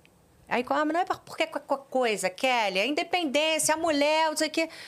Gente, eu defendo muito a família, porque eu acredito na família. A minha família é uma re- realidade. Eu venci como mulher, eu venci como família. Mas eu não venci a- arrogante, sabe? Eu não venci de nariz em pé, não venci só querendo as minhas coisas. Eu venci porque eu também abri mão. Porque eu também aceitei, porque eu disse ok, porque eu abaixei minha cabeça, assim. E eu não tenho vergonha de dizer isso não me faz menos mulher, menos forte, menos potente, menos nada. Sabe? Então, eu acho que a família ela vai se desintegrando, as pessoas vão deixando essa importância da família de lado e ela é muito importante, é o que traz a estrutura. Sabe? É o que te segura, é a tua raiz, é a tua essência, é a tua história. Sim. Sabe? É o que a gente conta todo dia, é o que a gente vivencia dentro da nossa casa, são as nossas verdades. Sim. E Claro, as- ti- tirando assim é, a- o caso de famílias que são realmente tóxicas e tal, mas a pandemia nos ensinou isso, né? Da gente voltar pro zero quando as coisas ficaram feias na pandemia, todo mundo voltou para suas famílias. Todo vou para casa da minha mãe, vou para casa do meu pai, para casa do, do meu avô, né? E, e se uniram. E se uniram no, mo- no momento mais difícil. Mas também teve muita gente que se separou nesse momento. Pois é. Porque não estava acostumada a se olhar no olho, É. a trocar uma ideia. Sim. Só ia pro A viver- a trabalho. viver. é. Sim. Ia pro trabalho. A vida estava no trabalho. automático. A convivência potencializou a, a, a força maior, É, né? Então, é. pessoas que se amavam, mas estavam distantes porque a rotina não estava dando conta de proxim- Uhum. da proximidade, quando se viram com a possibilidade de estarem mais próximos, voltaram. A se curtir. Pessoas que, na verdade, a rotina estava dando... A rotina estava sendo alívio, porque já não se suportavam, Uhum. né? Na verdade, o alívio era sair para trabalhar, É. o alívio era sair jogar bola, o alívio era... A hora que foram obrigados a conviver, aquilo não resistiu. É, e, e- é importante a gente identificar isso, assim. E como casal, né, a gente tem 21 anos juntos, é uma vida inteira. É quase a vida inteira da minha filha, sabe? É, e olha o, o quanto ela não é mulher capaz e quanta coisa ela não aprendeu ao longo desse tempo. Então, assim, essa coisa de conviver, a gente precisa conversar, a gente precisa falar, a gente tem que ter troca. Sabe? A gente precisa se, se entender, a gente Perfeito. precisa andar É. no mesmo caminho, a gente tem que olhar para a mesma direção. Porque se ele olhar para cá e olhar para cá, a gente não vai conseguir ser Vão um. divergir demais. Não vai conseguir é, unir. E, e nesse processo vem o abrir mão. O- às vezes, se anular, você não está Ah. se anulando. Você, Você tá em cede um pouquinho, ele também. um pouquinho. Isso é um conjunto, é, um É. todo. É. Sabe? Mas não é para qualquer pessoa o casamento. Não. Não é para qualquer pessoa. Então Sim. não vai, não entra ali. Igual a maternidade. Eu não acho que a maternidade seja para qualquer mulher. Eu acho que as mulheres não podem crescer com. Obrigada. Eu não acho que as mulheres possam, é, devem, devam crescer com essa obrigação de serem mães. A gente tem que ter a liberdade de querer ser mãe, essa imposição da sociedade do tipo, todo mundo tem que ser mãe. Eu aprendi pra cacete na maternidade. Eu diria que pra mim foi divisor de águas, libertador, mas tem mulher que não quer. E que não vai ser. E tá tudo bem, igual pai. Pai tem pai que não devia ter sido pai. É pai pra quê? Pra dizer que fez? Que não é pra ser pai. Igual mãe também. Então é uma escolha que a gente tem que fazer com muita consciência. Sim. Igual dentro de um casamento. Que eu acho que a gente pode ser possivelmente. eh, Que a gente pode ser feliz em, em dois, que a gente não pode. Ah, não, eu tô casada, agora eu tenho que abrir mão aqui. Não, a gente tem que saber balançar também, né? Sim. O que está acontecendo? Eu não estou generalizando. Eu entendo que existem suas exceções, eu entendo que existem casos e casos, né? E eu não estou falando dos casos e casos, estou falando do, do, do, do- do grandão. O que a gente vê é que a galera joga pro lixo, assim, joga pro alto uma coisa Sim. Sem menor importância, sabe? Enfim, é, e, e- e aí vai tão além. Vai tão além, aí depois envolve filho, envolve família, envolve as conquistas, envolve os conceitos, envolve. É, vai, vai muito, muito, muito além. E eu venho vivenciado isso dentro do, do meu casamento com ele, é, dentro das histórias de pessoas que eu me relaciono, né? Porque você atrai pessoa igual a você também, né? Você vai atraindo, então você vai vendo que a história dela é igual a você, a outra Sim. não sei o quê. Sim. quando alguém não consegue atravessar isso, a frustração que é dentro da vida dela, da família como um todo, porque você não está falando só do homem e da mulher, às vezes tem filho, é a própria família inteira, é o pai, é a mãe, é, é o tio, é, é. quem envolve a família toda, né? Então, assim, quando eu me conecto com todas essas pessoas, assim, que, que vivem a mesma realidade que eu, eu entendo essas importâncias também, sabe? E, e- e- e o quanto isso faz realmente a diferença na minha vida. É, é aí que está o segredo. O segredo é isso aí, cara. Não vamos errar aqui, não. Às vezes ele se perde. Eu pego ele ô, volta aqui, cara. Sabe? Não se perde, não. A gente tá andando, olhando para cá, vamos olhar para cá. Ele, mesma coisa. Tá se perdendo. Tô me perdendo?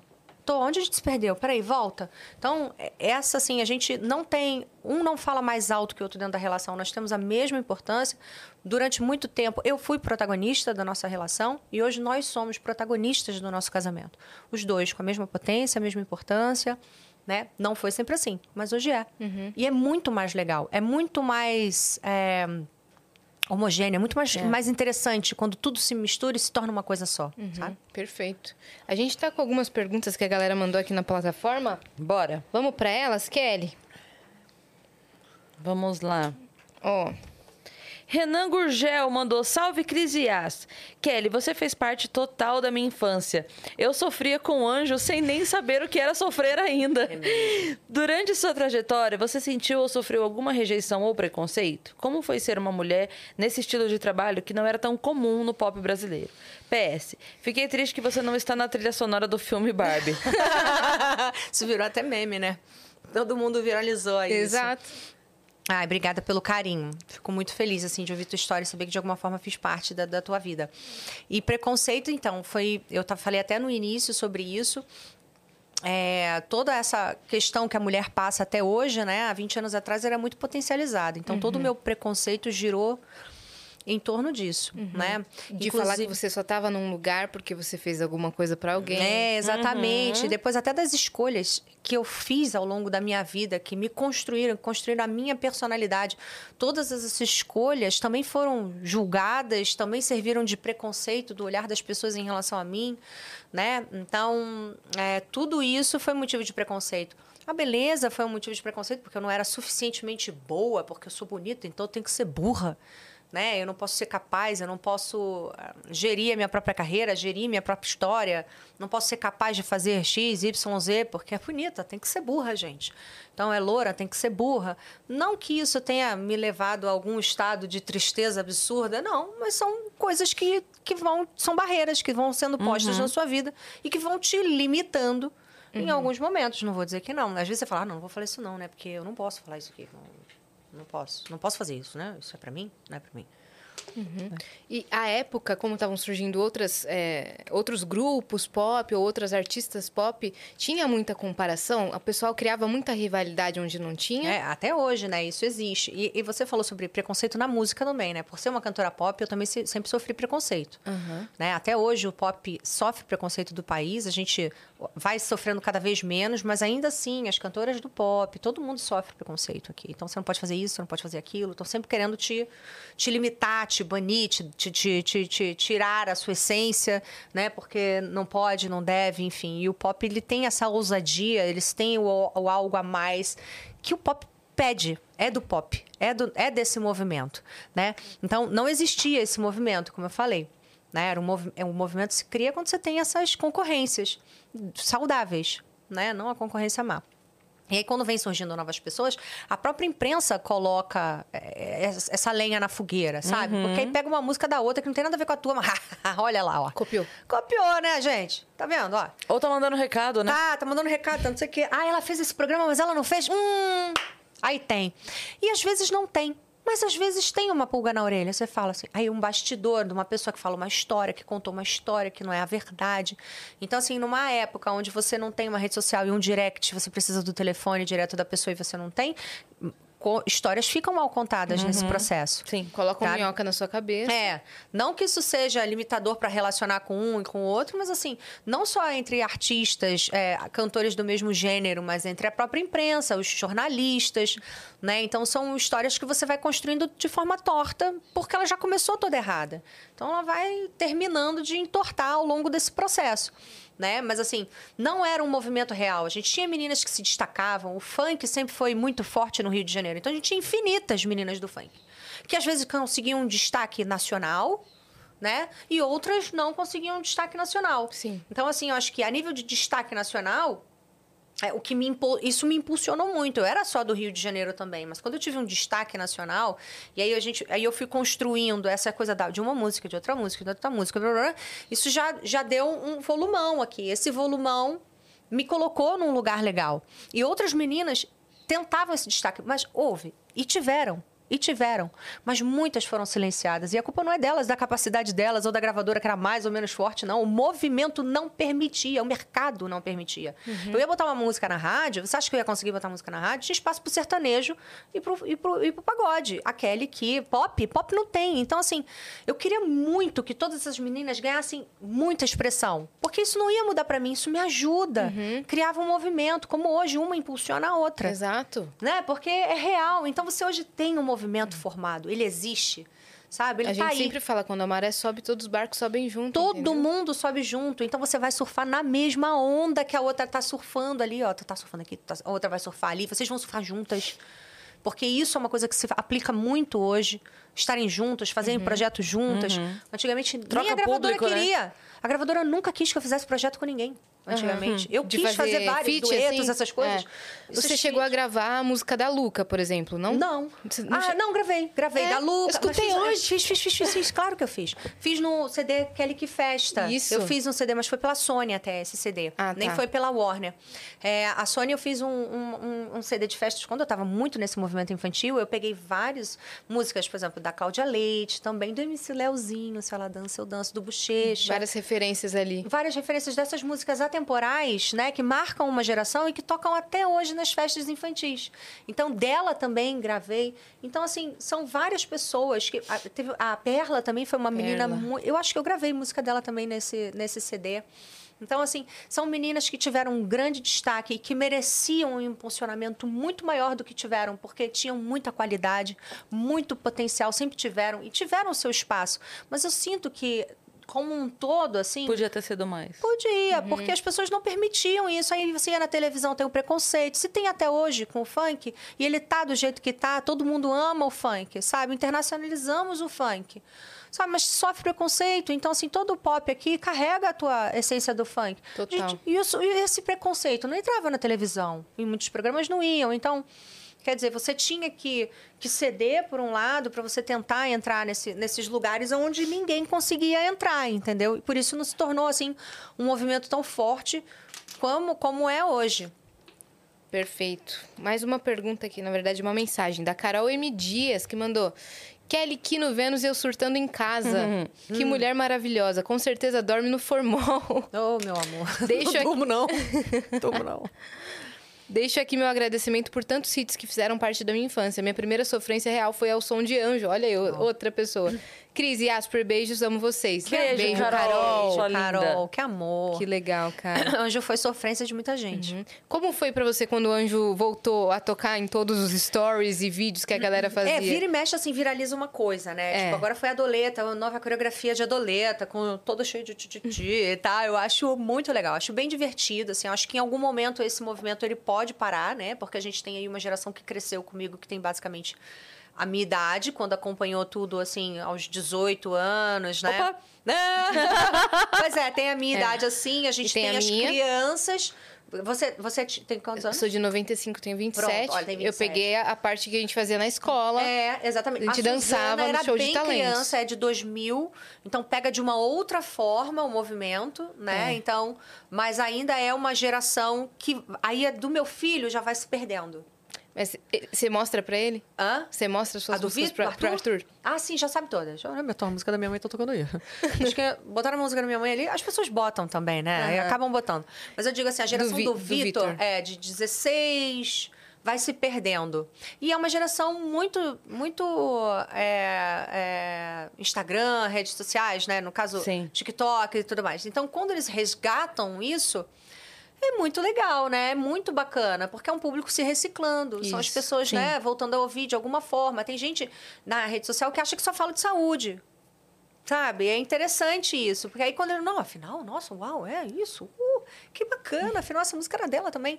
Então, assim, isso é muito curioso, porque eu tô olhando esse processo acontecer todo esse tempo. É, e sabe? atingindo os mais diversos públicos É. com vários trabalhos. Você sabe que você tem um problema, né, sobre isso. Porque a gente tá numa fase, já há algum tempo, da galera saudosista querer, tipo, show do Ruge, show do Isso, Bros. é. E aí. Estão todos voltando, Kelly. É, foi numa linha dessa que antes E da aí, pandemia. e aí, Kelly? Foi numa linha dessa que antes da pandemia eu lancei o Do Jeito Delas, que era um álbum onde eu trazia todas as minhas releituras, assim, dos meus sucessos antigos, com as meninas que hoje fazem, de fato, esse movimento pop acontecer. E foi muito interessante essa experiência para eu saber o que eu não quero mais fazer. Sabe? Não que eu, eu Não esteja. quero mais brincar. Brincar adolescente.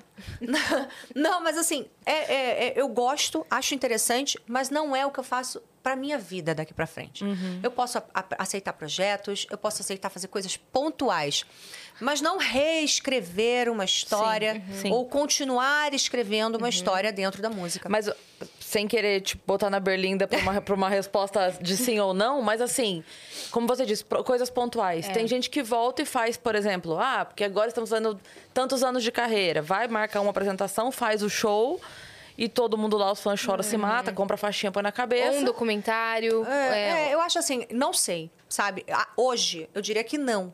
Não é ah, um plano que eu tenho para minha vida. Não tenho mesmo esse- plano. Eu tô pensando em Droga! outras coisas.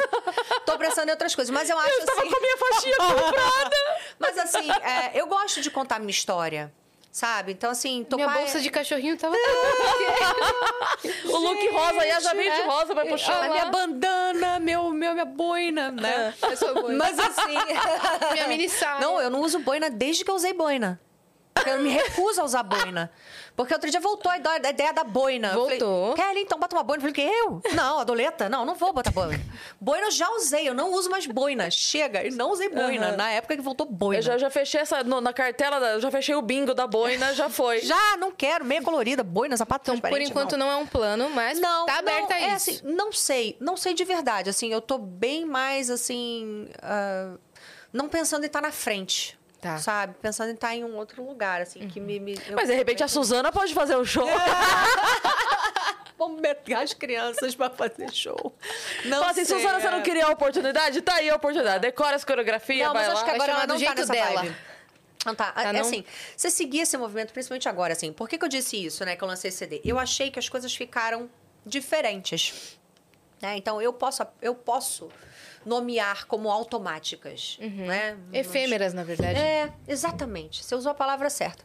Mas, ah, obrigada. Então, assim, mas, mas eu também não quero, assim, rotular demais ou ficar, fazer disso, assim, uma expressão muito pesada, pejorativa, não, não nesse sentido, sabe? Porque tudo, né, as pessoas podem levar para os dois lados, não é no sentido. é, no sentido pesado do negócio. Mas é porque era diferente. E quando você fez parte de um processo diferente, cara, é chato. Você, você se, sabe, Pô, fazer. Você foi disco de platina, meu. Fui. Então, Isso era muito difícil. hoje é disco de platina? É, mas tem aí os streamings que eu não chego É, lá também. E eles chegam. Então, assim, é, é, não sei o quê, bilhões, trilhões, pões, que eu não chego lá também. É uma outra época, uma outra geração. Mas com sabe? certeza suas músicas nos streamings têm milhões de plays. Não, tem, tem milhões de players, mas não chega, né, a uma expressão de uma música em alto e tal. Por Uhum. total. exemplo, quer dizer, se fosse há um tempo atrás, eh, toda essa realidade aí que a gente vê hoje na internet, obviamente eu estaria lá batendo um top aqui, um top ali, eu estaria no top do não sei onde, eu estaria na lista do não sei o que lá, né? Mas hoje em dia não é nem o que eu pretendo pra, pra mim, né? Mas assim, eu vi dentro da música que essas coisas ficaram muito aceleradas também, e é tudo muito dinâmico, é tudo muito. Acabou, eu tinha acabado de fazer um videoclipe, tinha 15, 20 dias. Aí, aí, qual é o próximo? Hã? Tem que fazer o próximo agora? Então a gente lançava música de seis em seis meses, de uma vez por ano. Quer dizer, Trabalhava por meses aquela música. pra, né? sabe, se capitalizar de volta para o negócio rodar de novo. Então ficou tudo tão rápido. As coisas começaram a acontecer que eu que eu fiquei assustada, assim. Eu falei, eu não aguento mais isso. Ah, não, mas tem que fazer o show no seu onde? Não, não, não, não, não, não, não, não vou. E aí você começa a fazer cálculo. Porque a bagagem, a estrutura financeira que eu conquistei sabe? Hoje eu olho para aquelas coisas que eu fiz, não vale mais a pena, porque a minha saúde não vale esse dinheiro. Sim. E eu não tinha saúde, hoje eu tenho saúde. Então eu começo a não priorizar mais o trabalho, a música. Então, cara, nem vou por aqui, eu tô gastando dinheiro. Vou lançar uma marca de bebidas. Mas é. Vou lançar uma marca de Vai bebidas pro porque eu vou empreendedorismo. eu tô em casa, eu vou gastar o mesmo dinheiro que eu ia gastar aqui lançando uma música. Sabe? Eu vou pegar esse dinheiro que a gente estaria, sabe? A energia e o dinheiro que eu estaria demandando para isso aqui e vou fazer dinheiro aqui, porque eu vou continuar viajando pro Dubai. Eu vou continuar viajando para Cape Town, eu vou viajar, sabe? Uhum, E você já fez sua história na E eu música, não entendeu? preciso estar amarrada num lugar presa, tendo que cumprir agenda, tem que cumprir data disso, do horário. Eu faço uma call, eu vou estar no meu negócio, eu vou gerir a Sim. minha equipe, eu vou. Uhum. Sabe? Eu posso estar em outro lugar e isso é qualidade de vida. E aí, Sim. quando eu chego nesse lugar, você acha que eu vou deixar alguém me amarrar de novo? Não. Nem a pau. Eu não deixo Nem ninguém a me amarrar de novo. É, ne- é aí que eu tô dizendo. Então, aí você. Aí, por isso que às vezes um fã ou outro não entende. Porque não tem a ver só com o palco, com a música, com o que tá acontecendo lá em cima. Eu amo. Se fosse só isso, eu fazia. Eu gosto, mas não é só isso. Acho que Aqui atrás tem um monte de coisa acontecendo Que você não quer precisa acontecer para aquilo ali funcionar. Senão aquilo ali não É funciona. um estilo de vida muito exaustivo. É muito exaustivo. E eu não quero mais esse tipo de vida para mim, Sim. sabe? E eu, e, e, e eu demorei para assumir isso. Sabe? Durante muito tempo eu ficava assim, ah, é, não sei, quem sabe, um dia não. E tá tudo bem você dizer não, é libertador. Uhum. Eu não Perfeito. quero. Eu tô impressionada com a forma como você geriu sua carreira e seus investimentos, Sim. tendo começado tão nova com esse sucesso, porque é difícil realmente. Ainda bem que a mãe tomou o cartão. Ainda bem. É difícil realmente. A gente costuma ver mais coisas do tipo: ficou deslumbrado, não investiu nada, não guardou nada, não fez um pé de meia, gastou tudo achando que ia ter esse padrão de vida durante anos. Não, caiu eu, no... eu ainda fui. Eu ainda, A nossa ainda é melhor que a deles. Ainda É? oscilei bastante. Ainda oscilei bastante até, até pegar no tranco. Né? Não foi tudo um mar de rosas. Eu Ah. oscilei. Lógico que eu oscilei. Errou também. Claro, claro, claro. Porque senão eu não aprendia nada. Eu ia estar cometendo o mesmo erro agora. Só burrice, só burrice, só burrice. Então, assim, eu oscilei bastante. A gente, para lançar... Uma vez, para lançar um show novo, para criar a estrutura do show, né? Como todo, todo empreendedor, né? A gente sabe, a gente pede, investi pede é, um, um valor... É, a gente faz um empréstimo e esse negócio paga o seu empréstimo, né? É, para aquilo, para a roda girar ali. Você não vai mexer nas suas reservas, você não vai. Isso, isso faz parte do negócio. E numa dessa, o negócio não foi bem, sabe? E eu tive que me reinventar. Tive que me reinventar para fazer a roda girar de novo e fazer o negócio acontecer. Então, assim, hoje, eu sei que eu não corro mais esse risco. De verdade, eu estou longe de correr o risco de quebrar. Mas eu já, já tive num lugar ruim sabe? Não por, porque eu gastei o dinheiro no carro, eu gastei demais. Não, na hora do investimento não, não retornou do jeito que deveria retornar. E esse é o problema de um artista que está sempre querendo fazer uma coisa que não existe mais.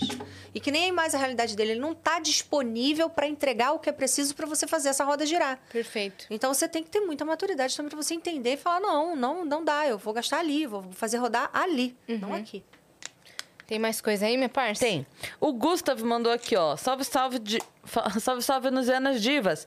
Kelly, que bom ter visto você aqui no Vênus. Não nos conhecemos, mas você fez tanto parte da, minha... da vida da gente que parece que essa conversa foi um reencontro de amigos que não se viam há algum tempo. Mas parece que foi ontem que nos vimos. Muito sucesso pra você e quero muito ler esses livros futuros. Siga forte, sabendo que você tem uma multidão que torce por você no Brasil e no mundo. Beijo. Hum, obrigada. Fofo. Muito lindo, muito linda a sua mensagem. Ah, O Gustav é muito querido. Muito querido, amei. Peraí. Quer ir pra próxima? Vou. Ó, o M de Marquito mandou. Passei apenas para parabenizar pela conversa de hoje, que foi muito boa com a Kelly. Gostei principalmente no papo da Kelly madura no ponto em defender a família e desejar ser vovó. é a lei da vida, amor. Fazer o quê? Kelly, teria alguma dica para ter esse ânimo que você tem e repassar para quem é sedentário, tipo eu? Ah, que amor. Ah, eu acho que a gente tem que amar o processo, né? Entender que existe um processo, não é... Tu não chega nos finalmente logo. né? Você tem que respeitar esse processo, você tem que amar o processo, sabe? E, e não desistir do, do, do, que tu quer, tu tem que acreditar. Eu falo, tem que acreditar, mas não é em Deus, não. Tem que acreditar também em Deus, mas em você, uhum. né? No que você está fazendo, que o que você está fazendo dá certo, porque Sim. você não vai estar tá motivado todo dia, sabe? Então você tem que criar é. uma, um, uma regrinha, isso tem que se, entrar no seu automático, você tem que fazer o todo dia, o construção. Um dia você vai acordar revoltado, você não vai querer fazer, você não vai querer levantar, você não vai querer malhar, você não vai querer, sabe, se alimentar bem, um dia você só quer ficar deitado. Mas quando você entende que, que, que você tem disciplina, quando é. você tem a disciplina, quando você cria isso. A já... disciplina é a chave. É, é eu acho que, que é. a motivação é... não vem todo dia mesmo. Não é. vem. Você não está motivado todo dia, definitivamente. Tem dias que eu não quero fazer absolutamente nada. É, e eu simplesmente faço pelo automático da minha disciplina. Uhum, né? Sim. Então, é, aí, a motiva... aí acontece. E a gente não é feliz o tempo todo. Né? A gente só tem que saber aproveitar da melhor forma os momentos que você é feliz. Sim. Uhum. Felicidade é um momento, Sim. ela acontece. E respeitar também esses momentos que você tá mais para baixo. Lógico, bem, o corpo descansa, fala. Exato. O meu, então, fala pra cacete. Nossa, o meu. Eita, como fala. Que história. O meu aflora. É. É, é. O, meu, o meu fala bastante. O Ele seu, grita. Realmente. É. Por então, conta da respeito. também. É. É. Inclusive, na meditação e na yoga, eu encontrei o meu refúgio. É foi um divisor de águas na minha vida, assim, me reconectar comigo mesma, dentro da yoga e da meditação. Faz eu parte nunca achei do seu dia a dia. Do meu dia a dia, da minha regra, da minha filosofia de vida, inclusive, é uma é um valor meu assim, eu carrego no meu coração. Não abro mão nunca. Isso foi transformador para mim, assim, de me reconectar. Eu nunca achei que eu fosse capaz, sabe? Eu era daquelas que fazia meditação, fechava o olho e ficava assim. Ai, porra, o que, que tá acontecendo aqui? Sabe, hoje eu entrar no, no, no, meu universo mais profundo, porque é onde a gente tem maior dificuldade de olhar para a gente mesmo. Né? Quando você fecha o olho e se conecta com você, você não, as pessoas às vezes não conseguem se manter de olhos fechados e Sim. deixar levar, porque a gente tem um monte de coisa que a gente não quer bater de frente. E aí a meditação e a yoga, ela me levou para esse lugar e que me fez ver muita coisa e me amar, me abraçar, sabe? Me aceitar também porque eu, eu cresci na frente de todo mundo, né? Uh, não, hoje as crianças crescem muito rápido porque elas têm estímulos muito maiores do que antigamente. E eu uhum. comecei a receber estímulo, eu já era uma adolescente. E estava todo mundo me vendo. Então eu cresci na frente de todo mundo. Todo mundo me viu errar, todo mundo viu me acertar, todo mundo é. viu gritar, todo mundo me viu me silenciar. Então eu também. As pessoas me influenciaram também na construção da minha personalidade. Até eu me identificar comigo mesma, me entender sabe? Eu olhar quem eu realmente sou. Uhum. Eu gosto de rosa? Eu nem gosto de rosa, gente. Eu gosto de laranja. Que Olha, bom. É. Que bom. Eu gosto Escolhe, de laranja. Escolhemos bem. É. é. Então, assim, eu pensei nisso hoje. Eu falei assim, gente, eu não gosto de rosa. Mas as pessoas acham que eu gosto de rosa. Uhum. Eu não gosto de Por rosa. Por isso que eu te perguntei aquela hora sobre a criação da identidade visual das coisas, de muito rosa, de hum. coisas. Não, mas isso eram coisas que aconteciam. Entendi. Sim. Iam acontecendo de forma Sim. natural, não foi nada. Nada forçado. Nunca foi forçado nesse sentido. Assim, Entendi. eu não era uma personagem. Uhum. Eu não era mesmo. Sempre fui eu em todo momento. Sabe? Em algumas, algumas fases quiseram me, me, me, me segurar, me tolir, sabe? Eu tive treinamento para respostas, eu tive, fui preparada para algumas coisas, porque eu era uma adolescente solta, né? Uhum. Eu abria a boca e falava o que eu queria. Então, e que é muito legal. Sabe, que a gente tem aquela coisa da, da, da, da, da Ludmilla, uma. Ah, que, qual é o seu maior medo? Ah, cair de moto e me ralar. Uhum. Cara, isso é muito legal. Essa, isso é muito essa genuíno. Foi a resposta genuína dela. É. É. Sabe, Não assim, tinha um media training ela, ali. Gente, ela é uma menina. É esse o medo dela, gente. Uhum. Parem de encher o saco. É. Sabe? A vida dela tá acontecendo, então não havia. E aí eu dava dessas, várias dessas. Uhum. Então, às vezes, falava assim: quando é que você se sente mais importante? Uma vez, a Hebe, saudosa Hebe. Quando você se sente mais importante, assim, seu melhor momento de dia.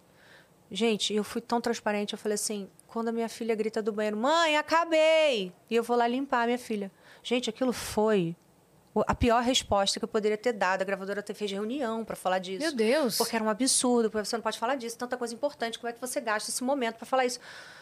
E aquilo foi, era importante para mim, gente. Uhum. Eu não uhum. tinha tempo direito para fazer isso. quando ela, Aquilo era muito bom. Sim. Você limpar. Ah, mas você vai ficar limpando a sua filha. Eu limpo, tipo, eu minha gosto. filha precisou de mim. Sabe? Então, eu assim, me senti importante. Eu era uma menina e eu tava... E aquilo não era visto. Então, assim, é, você ter liberdade para você falar quem você Sim. é. é. De não era, não tinha, isso não existia. Então, eu era sempre eu, mas eu tinha gente ali para me puxar a orelha, para falar não, faça isso aqui não. Aí uma vez chamaram uma assessora de imprensa para eu conversar com ela, para me ensinar a me posicionar, a me vestir, sabe? Então, porque a forma de se vestir tem que ser X, Y, Z, sabe? Eu sempre botei, eu sempre fui de garrinhas de fora. Nunca fui muito, nunca fui de muito abaixar a cabeça, mas também nunca fui burra. Eu sabia o que eu precisava fazer, até onde eu podia ir, que isso não ia, Sim. sabe, mudar a minha personalidade. Eu nunca fui burra. Então eu, eu fazia dessa maneira. Às vezes eu ia lá no ao vivo, faz, falava qualquer coisa, dava merda. Uhum. Meu Deus. Sabe? Então assim, mas, não me, nunca, mas nunca me sentir, nunca me senti tolhida. Sabe? Eu sempre fui Sim. muito eu. Nunca fui um, um, uma personagem. Uhum. Uhum. Nunca foi construída. Não. Né? Ó, oh, parece que a gente recebeu um vídeo do nosso diamante angolano Batista Miranda, que mandou um vídeo. Um vídeo! Muito bom! Muito bom! Vamos dar play no vídeo do Batista. O que será que ele Tamo falou? Com som? Ah. Vou colocar aqui o som pra, pra TV, que tá no fone. Tô curiosa, Batista. que fofo ele ter mandado. Já tô com saudade de Angola. Olha lá. Vai! Aquele que eu, sabe, eu, eu, não sei pronunciar o teu nome, porque eu também sou burro, não estudei. Oh. Mas eu queria muito agradecer pelo caruanho. Obrigado. E é isso, muito obrigado. Ai, tô feliz! que amor, Deixa eu explicar. Gente. Antes de, de começar, a gente estava contando, né, pra Kelly pro, e pro Mico, e pro Mico aqui sobre o Batista, porque eles moram em Angola, o Mico é uhum. é angolano, né? E aí chegou a informação de que a gente trocou essa ideia que hum, ele resolveu Batista, mandar um vídeo. um beijo. Muito bom. Muito bom. Tô indo pra sua banda. Você tava contando que o príncipe o príncipe Ouro cantou parabéns para para Suzana. a Suzana falou quando ela foi passar o aniversário dela de 20 anos lá em Angola, ela disse: "Mãe, é assim. Eu, meu sonho seria ele cantar o parabéns para mim, ia ser muito engraçado. E a gente não falou nada para ela. Aí mandei uma mensagem pro príncipe Ouro Negro lá. É, pelo direct até, ele trocou o telefone. E, uh, e aí ele foi, na hora do parabéns. Aí a gente até brincou na hora, vamos todo mundo cantar parabéns. Ela, mãe, seria muito engraçado, né? Hoje é meu aniversário. Gente, ele entra pela porta. Ela teve um deu um chilique. Ah, eu não acredito. E ele é muito engraçado. Uhum. Ele fala assim. Ai, minha voz. Mesmo. ele não para, ele não sai daquele personagem. E, amor, isso é um hábito só dele ou não? Já. Só dele? Ele mais um outro kudurista. Um outro kudurista. Uhum. Já é um hábito de falar nessa língua, que eles chamam a língua do quê? Língua do I, Liga do I, não é a língua do I, é um negócio assim. Já é um hábito uhum. deles de fazerem isso lá. Então viralizou pra caramba. É, mas muito, ficou muito forte Sim, isso aqui. aqui, aqui pegou é, isso também. ficou muito forte. É o batuista. É, não, e as pessoas acham que, que, o angolano fala assim, né? Mas não fala assim, tá, gente? e é até bom eles falarem, porque as pessoas nem sabem qual é a língua que se fala em Angola. As pessoas falam, ah, como é que você e seu marido se conheceram? Como é que uhum. você... Que Como delícia, é que vocês se comunicaram? Ah, língua dos sinais. é, não, Falou parabéns. parabéns, é, é, exatamente. Mas é Ai, é engraçado caramba. que as pessoas não têm muito conhecimento, né? Uhum. Não, não, acham que a África é um país. Nossa.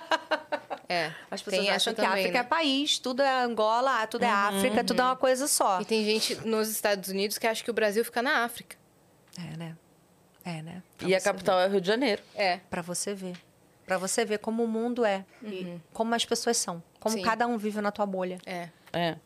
Quando, tu, quando cada um vai viver no teu lugar. E aí, assim, essas outras pessoas, elas olham para todos nós. Uhum. Como a gente é arrogante, né? Eu acho muito arrogante isso. Cara, você estava falando sobre se comunicar e eu queria falar desse, dessa sua vertente na comunicação. Você já foi apresentadora e também você já teve um podcast. Já. É, né? Eu sempre eu, eu gosto de me comunicar. Eu adoro conversar. Eu gosto de conversa solta. não gosto de conversa guiada. Não gosto dessa coisa de, sabe? Você teve de... um programa, não teve? Tive. É, na verdade, assim, eu procurando sempre a rotina, naquela loucura de viagem, não sei o que, eu sempre fui buscar a rotina. Eu, eu, eu procurei um espaço na TV que eu pudesse ter essa rotina para eu poder me programar com a minha agenda, não ficar nessa loucura de uma hora eu tô aqui, outra hora eu tô ali. Então, eu recebi convite para fazer novela, neguei todas porque ele não deixou. Tá aí o abrir mão com consciência em prol de um bem maior porque nosso casamento não seria possível a partir daí, porque ele achava que a partir de uma novela eu ganharia um novo par romântico para a vida. Hum. entendeu? Então, Entendi. é óbvio que com uma mulher como eu, que falava sobre relacionamentos e tudo mais, e tinha essa imagem toda uau, né? Sendo exposta pelas pessoas, eles queriam que eu fizesse partes românticos, umas cenas calientes. Não iam me botar pra fazer uma policial que eu adoraria, séria, brabíssima, entendeu? Que é mais a minha cara até, Tem a entendeu? delegada da Giovanna Antonelli. assim. Brabíssima, é. E, ou uma, uma, uma vilã, entendeu? Uhum. Que eu ia amar fazer também. Eu tinha sempre essa coisa da, da sedução, do relacionamento, de, de três pares românticos, assim, na mesma porrada, na mesma leva. Meu marido pra mim falou, não. Né? Que isso? Não, você faz. Mas quer dizer, eu não vou aguentar isso. Não acho que eu sou capaz de suportar esse tipo de. Conheci você cantora, acho que um videoclipe ok, você dança, você faz o show, não sei o quê, mas como atriz, eu acho que vai além, né? É, e eu entendi perfeitamente isso, não era. Minha, minha, minha vida não estava sendo definida por causa de uma novela, né? Então, Sim. tinha outras oportunidades. Mas essa não é a realidade 100% do que acontece. Não, lógico É. que não, lógico que não. Mas quem tá de fora, quem nem vive no universo Quem não vive no universo que é entende dessa maneira. É. Acha que é. É óbvio que eu ia tirar a casquinha que eu não sou trouxa. Mentira, eu não ia fazer isso. Ele dando risada. Ele vai me matar. não, não. Mas eu não, também nem saberia me comportar direito. Né? Tipo, ah, beija aí. Bota. Não bota. Não Qual bota. que é o beijo técnico? Bota ou não bota? Não bota? Ou bota? Sabe? Então, assim, eu ia querer fazer direito, que é o que eu já faço na vida, mesmo que aquilo fosse mecânico, né? Então, é, O e eu Luigi acho- Baricelli veio aqui com a, com Ah, Andréia, essa história é esposa dele. maravilhosa. E ela também não é da área, né? Uhum. Daí, o conselho que ela deu pra ele foi... Faça e faça muito bem feito. Meu Deus. Se entrega 100% pra precisar fazer só uma vez. Aquela cena de beijo, você vai dar Vilma, um beijo. Eu acho, a por que, gente... que ela não falou com você? Mas a gente achou maravilhoso. Ela falou, dá um beijo direito. É, beijo pra dar um só. Não, e eu falei, eu tentei, eu É falei um take amor, só. Eu falei, amor, quando eu tiver cena de beijo, você vai estar lá. Você vai comigo. Você não precisa, sabe, ficar escondido, porque depois tem música, fazem toda uma coisa que cria um Parece clima. que é uma- É, porque... Isso, continua beijando. É, agora, isso, vira de lado. Mão na nuca. Mão na- é, a mão agora desce, É tira a roupa. direcionado. Corta. Tá, mas É. depois bota uma música, bota um negócio, fica incrível, né? Então, assim, não era bem por aí. Mas aí ele realmente não quis, também não era algo que eu pretendia muito, assim, pro meu futuro. Pelo menos naquela época. Uh, Mentira, não. Não quero, não. e aí, assim, a gente... Aí eu sempre quis ir pra essa coisa da televisão. Que me encantava estar na televisão, me comunicar, falar. E eu faço, gravo... Gosto de gravar essa coisa de programa desde que sou pequenininha. Minha mãe tinha aquela câmera tijolão, sabe? Que a gente Sei. segurava assim. E com aquelas fitas grandes, cassetes e tal. E aí a gente, a gente gravava, VHS, gravava na VHS, e eu e meu irmão, e depois a gente se via na TV, a gente achava o máximo, a gente tinha a, a emissora KT. Então a gente fazia programação. Kelly gente... Thiago. Kelly tinha. Ah, então a gente tinha nossa. Se a gente tivesse YouTube naquela altura, gente, viral, tá? Com milhão certeza. de seguidores, milhão de inscritos, fazendo dinheiro na internet criança. Então, assim, com certeza teríamos. Então a gente fazia isso quando era pequeno. Então, pra você ver, nem tinha. As pessoas não tinham acesso a essas coisas naquela época. Então a gente ainda fazia a nossa programação, sabe? A gente tinha isso. E. eh, e aí eu tinha, eu era apresentadora, às vezes cantava, tocava meu tecladinho, que eu tinha meu tecladinho, tava fazendo aula de teclado, então tocava e tal. Ele também fazia as coisas. Então foi minha primeira experiência ali como apresentadora. E a música, ela apareceu ah, quando eu estava querendo fazer o meu DRT.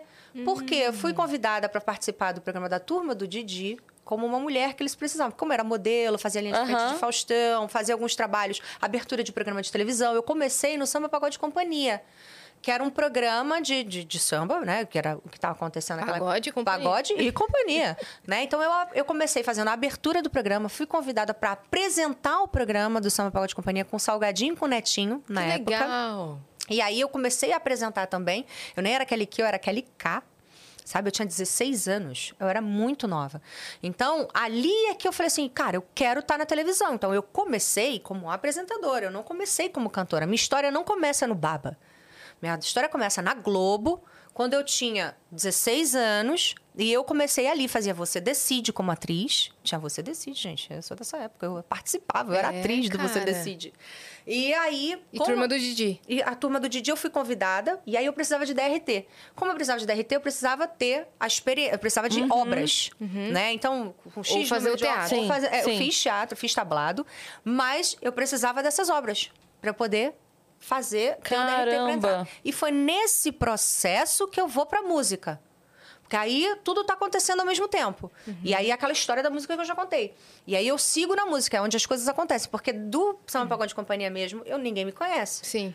me conhece da música, mas Sim. eu comecei como apresentadora. Foi ali na, na, na TV, na Globo, que eu. Foi a minha primeira carteira assinada da Globo. Foi ali. Meus, meus pais me emanciparam, porque eu não poderia. Hoje eles fazem com empresa, né? Mas antigamente era pessoa Aham. física. E aí foi o meu primeiro contrato. E aí. Carteira assinada, não era contrato, era É. carteira assinada. Foi com eles. Eu tirei minha carteira para eles. Cara, que maluco. É, e foi ali que eu conheci as pessoas da música. Porque antes eu não conhecia ninguém. Ninguém. Eu era É. Kelly, normal, que era modelo, cantora, mãe do. é, filha do Porfírio, da Elizabeth, irmã do Tiago. Meu irmão recebia convites para fazer coisas muito legais, eu nada. Porque meu irmão, depois que começaram, a, a minha mãe andava muito com a gente, ela se dedicava a gente. Então, eu era, eu ia fazer comercial, meu irmão tava junto lá, o pequenininho, né, mais novo. Às vezes falava assim, pô, ele não quer fazer não, então traz ele para fazer também. Então, meu irmão conseguia coisas muito mais legais que eu, sabe? E nem parecia que eu tava destinada a essa história. Sabe? E aí foi assim que eu fui crescendo, devagarzinho.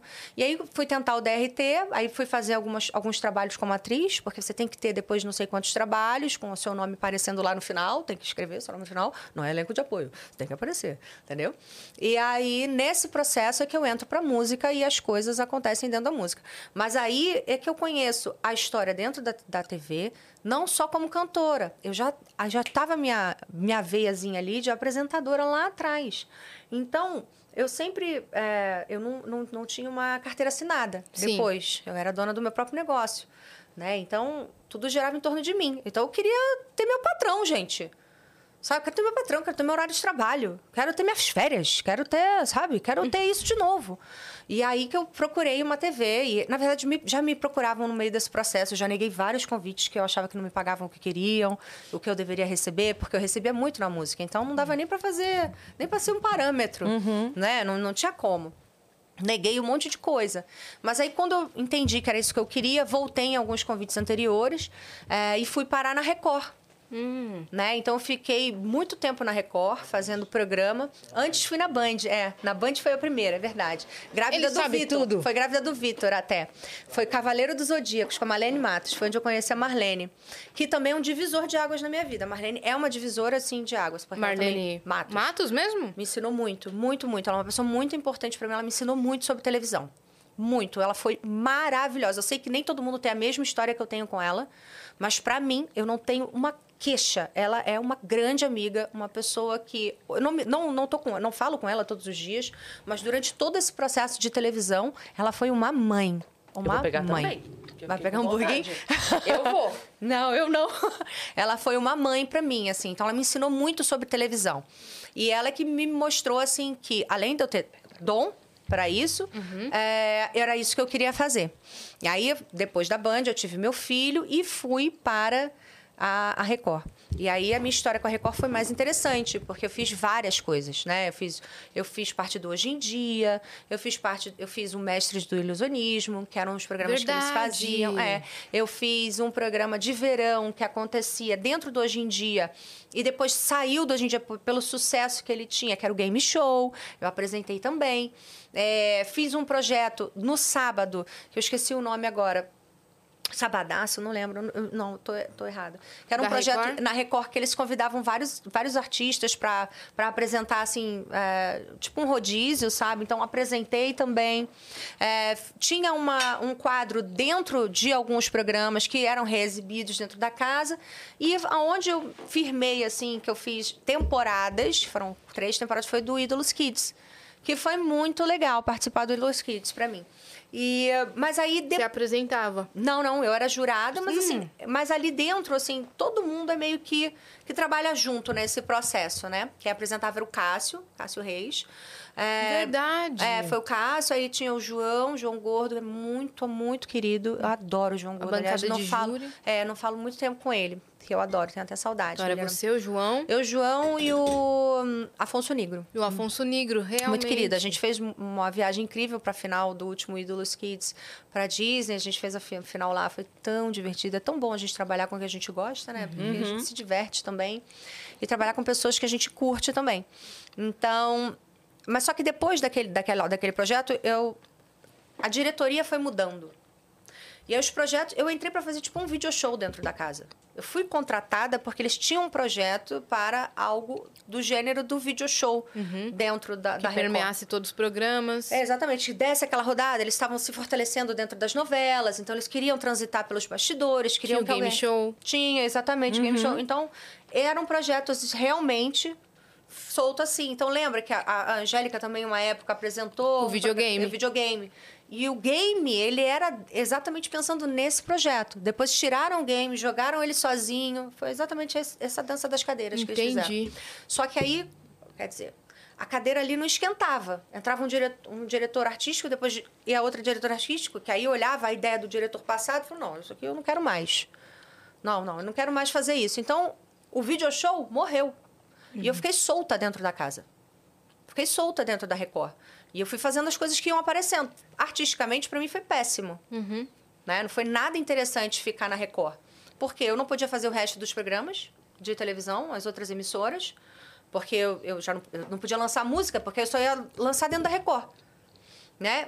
E, a gente vivia, não sei hoje como é que tá isso, mas a gente vivia essa época de preconceito de você faz um, você não faz o outro, você vai ficar um tempão sem fazer não sei o quê. Né? Coisas que lá Existe- fora não existe esse preconceito. É. Lá fora os artistas são plurais. livres. Isso, isso agrega muito. Para todos. Exatamente. Aqui não. Então, assim, a gente só Aqui podia tá fazer mudando isso agora. É, eu não sei como é que tá agora, mas Com a Ivete até para apresentando. até para desconfigurar que eu não era mais Record depois e voltar para Globo foi difícil.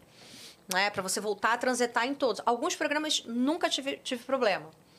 Né? Tipo, que também a gente tem relações pessoais com vários apresentadores que te colocam ali com diretoria e tal, mas quando entra na questão burocrática é onde a gente sente mais resistência. Né? Mas aí, tipo, nunca tive problema com Faustão, nunca tive problema com Altas Gugu. Horas, com, com Gugu. Ah, é, nunca é, não, Globo, não, não mas- foi, é. não foi Globo, mas, tipo, pessoas, assim, que sempre tive uma relação mais próxima. Então, sempre era convidada. É, é, mas aí, quando entrava assim, ah, não, mas ela acabou de, de, de, de rescindir. Aí a produção tinha que entrar em contato não sei onde para poder conseguir. Então, era um processo mais demorado e chato e burocrático. Mas nunca tive problema. Então, não foi artisticamente uma, uma boa para mim. Mas não foi culpa minha também. É que a cadeira do diretor artístico não, não esquentou. Entendeu? Então, rodava um, rodou outro, depois volta um, que já não é mais um, que é o outro. Então, ficam as relações, que eu tive vários amigos, fiz vários amigos. E a experiência, né? A experiência e, e, mais uma vez, a certeza de que eu queria me comunicar. Né? E aí vem a internet, vira uma avalanche, vira esse monstro que é a internet, rede social, e eu começo a investir mais nisso, né? De forma natural. Tudo assim, ah, vamos seguindo, vamos fazendo, porque você tem que ir fazendo, não pensando, né? E o canal, ele surgiu depois da internet acontecer. Ai, gente, aí quando você tem um canal, que se lasque o mundo, porque voltei àquela coisa do início. Eu faço o que eu quiser, de onde eu quiser, como eu quiser, falo o que eu quiser. Né? Minha liberdade, É né? a minha liberdade. Quem quiser me assiste também. Quem não quiser também não, não é obrigado a me ver. E isso é libertador, porque tu cria teu clã, né? A Teu gente vai grupo. colocar isso na abertura do Vênus, logo após a vinheta. Isso aqui é- Exatamente. Assiste quem quiser. é, a gente fala o que a gente quiser, assiste quem quiser, quem não quiser que não, sai. É, que É. saia. Mas é exatamente isso. Eu acho que o lugar da internet ele é um fenômeno. Eu adoro. Por isso. Porque ninguém é obrigado, gente. É. Se tu, aí é onde entra aquela coisa. É hater, né? Hater, não gostei. Não... gostei. Ok. Que vida merda que tu tem. que Tu tá vendo um negócio que tu não quer.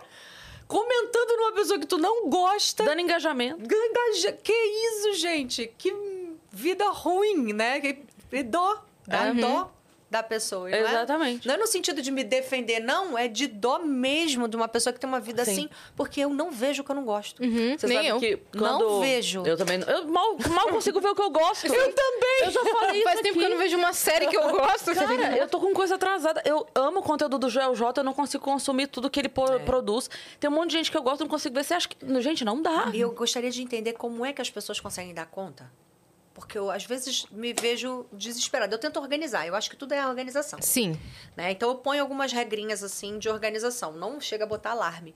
Mas, tipo, eu fico assim, não, agora é hora disso. Agora eu posso fazer não sei o quê. Agora eu posso fazer o quê. Mas Agora eu eu vou meditar. o meu marido que ele consegue estar no grupo do WhatsApp da galera. Ele tem, tipo, quatro grupos de WhatsApp de um milhão de, de caras, assim. Ele tá lá. Ele vê um monte de seriado. Inclusive, termina os que ele começa a ver comigo que eu não consigo ver. ele sozinho. Isso é traição. Isso é ridículo. E Isso dá gerenciando, separação. gerenciando as empresas. Gerencia a empresa, faz tudo. Mas pronto, não mexe no computador. Depende de quem? Da mãe. né? É a mãe que mexe, é a mãe que faz uma planilha, é a mãe que ajuda nesse sentido, é a mãe que faz um negócio desse. Mas E, eu acho que vem muito do que move a pessoa, sabe? Tem, é, é, eu me movo, eu percebo assim, que eu me movo pelo conteúdo que eu consumo, eu me movo por melhorar. Eu quero ver coisas que vão me melhorar. Uhum. Mental, psicológico, emocional, espiritual, conhecimento. Eu busco o que vai melhorar. Não Gente, vai me parece agregar. eu falando. É, não, não vai agregar. Eu detesto conversa Desculpa. vazia, detesto um negócio É porque vazio. meu, meu- meu minha hora é cara, meu tempo é caro. Pra eu deixar de usar esse tempo aqui, precisa valer muito a pena. Gente, eu falo isso. Não Pra sou ser- eu. Pra ser de graça, precisa valer muito a pena, Eu falo entendeu? isso pra ele. Eu falei, eu não tenho tempo detesto. direito de ver meus amigos. Eu falo a mesma Você tá louco? Caramba, você tá se Aí- identificando demais. Quando a Cris Flores veio aqui, eu brinquei com ela, porque ela falou, a gente tava falando disso de hater, de bloco e tal. Aí eu falei pra ela que eu acredito no bloco do bem. Eu acredito de verdade. Porque eu acho que se a pessoa não gosta de mim e está me consumindo, ela tá num relacionamento abusivo comigo. Com certeza. Então eu dou o bloco pra libertá-la de mim. Sim. Quando ela escreve lá, odeio, tá aparecendo na timeline, eu falo, meu amor, tô resolvendo teu problema. Uhum. Aí você clica Segue e tua- olha pra seguir de luz. volta. É, muitas vezes. Aí eu vou lá e vai, vai com Deus, entendeu? Estou te libertando de mim. Seja feliz. Pronto. É, eu, assim, eu, eu achei muito curiosa a tua fala, a fala, porque eu me identifico em todas elas. Tipo, ah, eu não tenho uma conversa vazia, eu não gosto. Ele tem várias, ele adora. Mas a gente tem que exercitar isso. Sabia? Sim, tem um momento pra ter também. Mas eu, eu tenho. Né? Eu tenho as amigas com uns grupos aqui que, meu Deus ah, do tudo céu, bem, cai na é, mas, besteira. é, mas tem sempre alguma coisa de valor Sim. inserida no- na besteira. Sim. Porque conversa de mulher é diferente de conversa de Por homem. quê? Por quê, gente? É. E tá tudo bem, né? Eu vi um vídeo outro dia de uma senhora, eu vou te, eu vou te mandar depois, Tá. vou te encaminhar no, no Instagram. Achei tão sensacional, era uma entrevista e eram três senhoras, assim, jovens senhoras, mas três senhoras. E ela fala assim: a, a amizade da mulher é diferente da amizade do homem. Ele fala: por que você diz isso? Aí ela fala assim: porque o homem sentam os dois um lado a lado e assiste um futebol e joga um videogame e vê um negócio. A mulher senta uma de frente pra outra e fala: o que, que tá acontecendo na sua Mas casa? é. Pois é. Por isso que a Né gente não mesmo? aceita aquelas palhaçadas. Os caras, ah, tu é um, um merda, que não sei o que, ah, vai, vai se ferrar, que não sei o que. Os caras se xingam no futebol. Xinga a mãe, xinga a pai, xinga todo mundo. E depois eles estão se falando, estão bebendo uma cerveja tranquilão. É. Se alguém chega e me xinga, tu é uma merda, que não sei o que, na hora eu assim, não, merda. Peraí, né? Peraí, é. Por quê? A gente não se xinga, a gente É. não vai parar pra fazer isso. É. Mas o cara, ele se xinga, ele fala meia dúzia de palavrão, assim, um insulto atrás do outro. É e como- depois tá tudo. comunicação é diferente. Eu falei, cara, o cara acabou de te insultar. A nossa comunicação é diferente. É E a- mesmo. A, gente tem uma coisa, eu lembro que um dia aconteceu isso. A Yas, a gente tava é, fazendo alguma coisa que a Yas saiu e ela veio na minha direção. E depois, porque na hora foi um problema, mas depois a gente até riu. Porque ela falou assim: eu tava a três passos de você, a gente não tinha nem chegado perto. Eu olhei pra ela e falei: fala, o que aconteceu? É. Mas é, é essa no conexão. olhar, né? Lembra? É. No- ela falou assim, depois, claro, que depois que passou, a gente até riu, porque ela falou: caramba, a gente não tinha dado bom dia, a É. gente não tinha falado nada. É. Foi, é, foi tipo assim, eu tava chegando assim e nem tava tan- demonstrando tanto. Não, não. Foi só Aham. uma energia Ela tinha diferente. acabado de tirar foto com uma pessoa, inclusive, que tava perto. Daí a Cris, fala. Eu, É. Eita, É, mas é engraçado Vai, fala, essa o que que foi? conexão. o que que aconteceu? O que que É. aconteceu? Fala, fala. Essa conexão é interessante. Isso acontece muito. entre É, né? É. É, você deve sentir muito isso com a sua filha também. Várias É. vezes, várias vezes com amigas também, porque assim, durante muito tempo eu não tinha amigos. Nunca consegui construir amizade. Manter, e a né? Marlene também é um divisor de águas nesse sentido, porque uma vez num, ne- num desses programas ela falou assim: hoje é dia do amigo. Aproveita que ali no final do programa, se você encerra o bloco, fala não sei o que, nananã, chama o comercial. E quando você for encerrar o programa, você manda uma mensagem para os seus amigos, nomeia eles. Eu acho que é legal a gente passar essa verdade, não sei o que, nananã. Te deu um baque. Eu falei: eu não tenho amigo, Hum. Marlene. Quem que eu vou nomear? Sabe? Eu fiz assim, eu não tenho ninguém para citar aqui. Não construí. Sabe? Eu tenho pessoas que eu conheço. Então, assim, eu sempre fui muito fechada. Nunca deixei ninguém chegar em mim. nunca permiti isso. A minha importância das conversas de valor, sabe, cheias de conteúdo, não, me, não permitiam que as pessoas chegassem até mim, nunca deixei. Então, tinha pessoas que eu me conectava, estava dentro do trabalho, mas estavam ali no trabalho, no ambiente de trabalho. Não ia além, não ia além. E ela mudou, assim, minha visão com relação a isso. Eu falei assim, tu quer ser minha amiga, Marlene? Aí foi a primeira ignorância que ela me disse. Ela falou assim, eh, não, eu falei assim, tu quer ser minha amiga? Ela falou, quero, ainda não sou. Falei, ainda não sou, mas eu quero. Sabe, eu fiquei, me senti mal também nisso. Falei, cara, nem ela é minha amiga, cara. Eu fiquei assim, meio... Eu ainda não sou. Não, mas é, porque eu era tão Aquele que assim, feliz dia do amigo. lição de moral aqui. Exato. Mas- pra vocês que têm. É, mas isso é muito interessante, assim, não que eu não quero fazer com que Ela as não pode nem pessoas... falar tem amigos que são, porque ela nem tem amigos que Eu tenho amigos imaginários, né? Eu, eu tinha, quando era pequena. Eu até tinha. Mas isso foi uma porrada, assim, É. de, de, de estreitar a relação com pessoas, de me abrir. Se abrir. Me abrir mais, de me reconectar com algumas histórias. Porque eu tenho uma família pequena, mas muito unida. Então eu sempre me bastei a eles, sabe? Aquilo pra mim me bastava. Bastava contar meus segredos pra minha mãe. Eu nunca fui de segredos. Então eu nunca era uma menina, tipo, que queria esconder coisas. Ah, eu vou contar pra minha amiga, mas não vou contar pra minha mãe. Eu não era assim. Então eu ia chamar minha mãe pra conversar. Eu não chamava uma amiga. Então a minha relação, o meu laço com os meus pais, né, com meu irmão, com o meu universinho, era muito, muito próximo. Eu tinha muitos laços ali. Então eu nunca precisei sair daquele universo para me sentir abraçada, amparada. Então, acho que nesse processo eu não fiz amigos. Depois eu trabalhei muito cedo, eu não tinha muito tempo também. Então, era tudo muito superficial. Então, me frustrava muito. Tinha muita pessoa querendo abusar. Tinha muita gente que nem deixava os outros chegar perto de mim porque era ciúme, era tipo, não pode ir além desse lugar aqui. Né? Até pessoas que trabalhavam mesmo comigo. Então, eu fui muito protegida e assim eu não fiz amizades. Então, depois dessa fala dela, isso ficou me martelando, assim. E hoje eu tenho muitos amigos, sabe? Eu tenho muitos amigos. Né? Mas é isso que vale. Eu tô falando, Poucos tô e falando bons. de amigos, sabe? Eu não tô falando de pessoas que eu goste, pessoas que eu me identifique, que vão estar comigo aqui para um jantar, ou que de repente eu vou chamar. Não, eu tô falando de pessoas que eu realmente possa ligar e contar. E dizer assim: olha, deu ruim aqui, sabe? Me salva disso, eu posso contar um absurdo. São pessoas que eu conto na minha mão, assim, que eu sei que eu posso contar absurdos.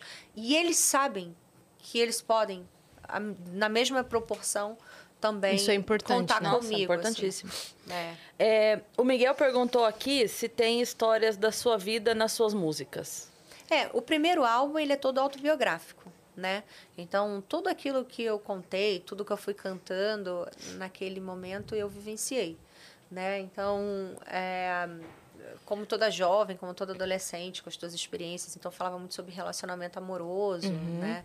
E aí assim Não quiseram te namorar quando era mais nova e quando você cresceu, é, aí quiseram te namorar? Me namorar. Vou. Teve isso? É, não. É. E achei engraçado, assim, porque isso, isso é uma história absurda nos dias de hoje, né?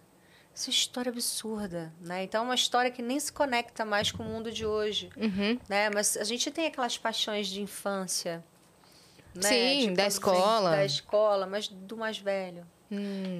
Entendeu? Assim, de uma Sim. pessoa mais velha. Mas a gente, a, gente, a gente tava brincando aqui que a gente já fez referência com essa música várias vezes. Às vezes não é nem é, idade ou tempo. Às vezes é tipo assim. Ah, porque eu fui tentar trabalhar com tal empresa, não quis, aí a É, hora que eu tava a gente famosa, quis. Aí a gente manda. Exato. Não, mas isso se encaixa para várias situações. Isso se encaixa para várias situações, né? Tipo, de acreditar mesmo no É. seu potencial. Pessoas que não acreditam mesmo que você é capaz. Sim. É um O, bababi. o Exato. agora que eu cresci, pode ser É. eu cresci em qual... De gente que É, não, não, profissionalmente. é, gente que não quis vir ao Vênus no começo do projeto e hoje Baba, Baba, baby, baby, baby, baby, baba.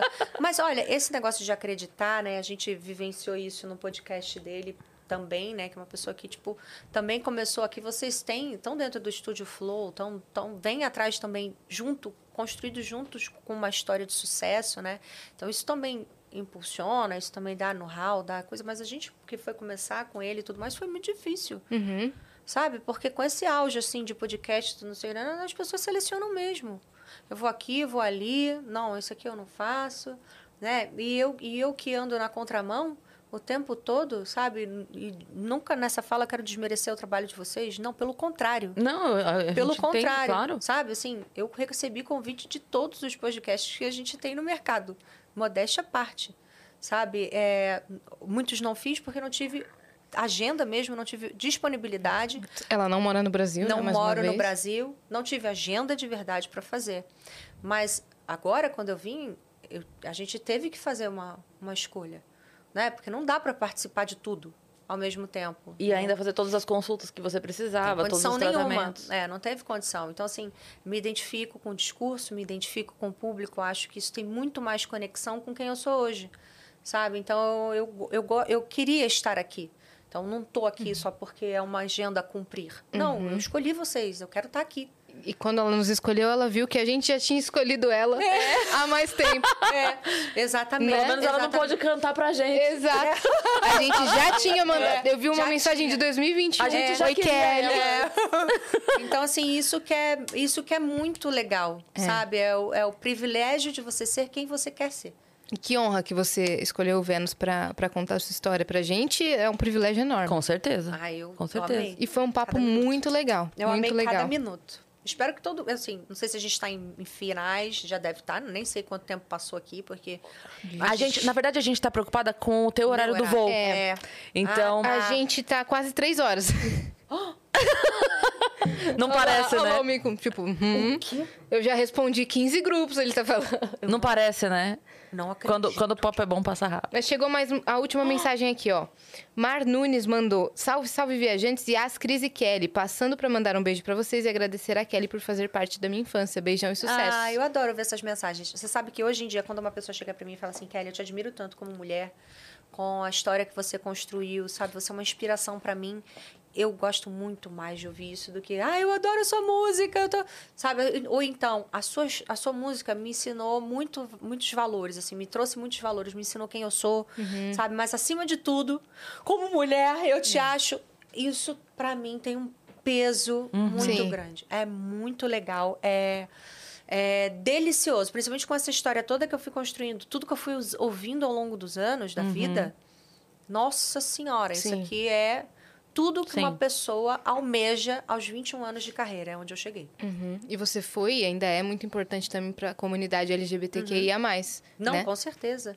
Eu Totalmente os na abraço desde infância. sempre. É. A gente se conecta desde o meu primeiro momento. Uhum. Sabe? Desde o primeiro voo.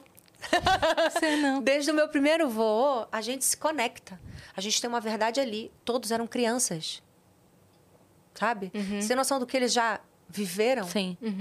Sim. E que puderam se identificar com a sua música e falar, nossa, finalmente alguma coisa que eu Tem gosto. noção do que. De, da onde eu não toco? Sim. Do quanto eu tenho respeito, quanto eu tenho carinho, quanto eu tenho amor por todo esse público. Eu vi muita gente sofrer. Eu vi muita gente sofrer. Sabe, ao longo da minha história, eu abracei muitos, muitos. Chorei junto com eles. É uma, isso é uma luta, é uma causa minha também. Eu me sinto parte disso. Total. Kelly, muito obrigada por você ter Obrigada. vindo. Você volta hoje? Volto. Não para Angola. Não para Angola. Não, Angola a gente volta na segunda. Mas tem viagem agora, certo? Mas tenho, tenho que Sim. voltar agora, tenho toda uma agenda para cumprir, É. uma frente de gravação para fazer, pro, pro meu aplicativo ficar bem recheado Uhum. de coisa boa. Então vamos deixar é, tudo. Então, maio tem o aplicativo Isso. novo de saúde, treinos, uma plataforma para as mulheres, certo? Somente mulher. é. É. Outu setembro, outubro, lançamento dos livros. Exatamente. E dezembro, O lançamento do espaço físico de alta performance feminina, onde É. Público eu de vou poder Angola. dar a mão para essas mulheres de Angola, para a gente ter assim o melhor rendimento mesmo de vida, a gente ser o melhor que a gente pode na nossa essência, acima de tudo. E depois, quem sabe, espalhar esse conceito para o mundo. total. e, e todas essas novidades a galera encontra no arroba? Arroba oficial Keliki, que é no Instagram, né? E tem o original Keliki no TikTok também, que às vezes ele me atazana lá e tal. E eu vou, dentro da minha... Da medida do possível, eu vou é, alimentando de conteúdo, que isso é um processo, tá? Isso é um processo, mas eu sou uma menina muito disciplinada e eu cumpro com as missões que as meninas me dão, minha equipe. É isso aí. Então, cumpram com essa missão que a gente tá dando pra vocês. Sigam aquele aqui em todas as redes sociais. Boa. Você que tá aí também, se inscreve no canal do Vênus, que a gente tá rumo agora a 2 milhões de inscritos. Nova meta. Isso. Segue o Vênus também no Instagram, o Vênus Podcast. Segue a gente também nas nossas redes sensuais, pessoais. Cris Paiva com dois S e Asia Cine. Que Segue a muito gente em breve lá. a gente tem novidade, né, minha parte? Muito eu em não breve. queria dizer nada, Ah, mas meu a gente tem Deus, uma- eles não me deixam contar. Eu tô nervosa. não, Já tô logo sabendo gente- e não vou falar nada. É lá, lá, lá, lá. Um beijo! Beijo. Baba Baby, tá?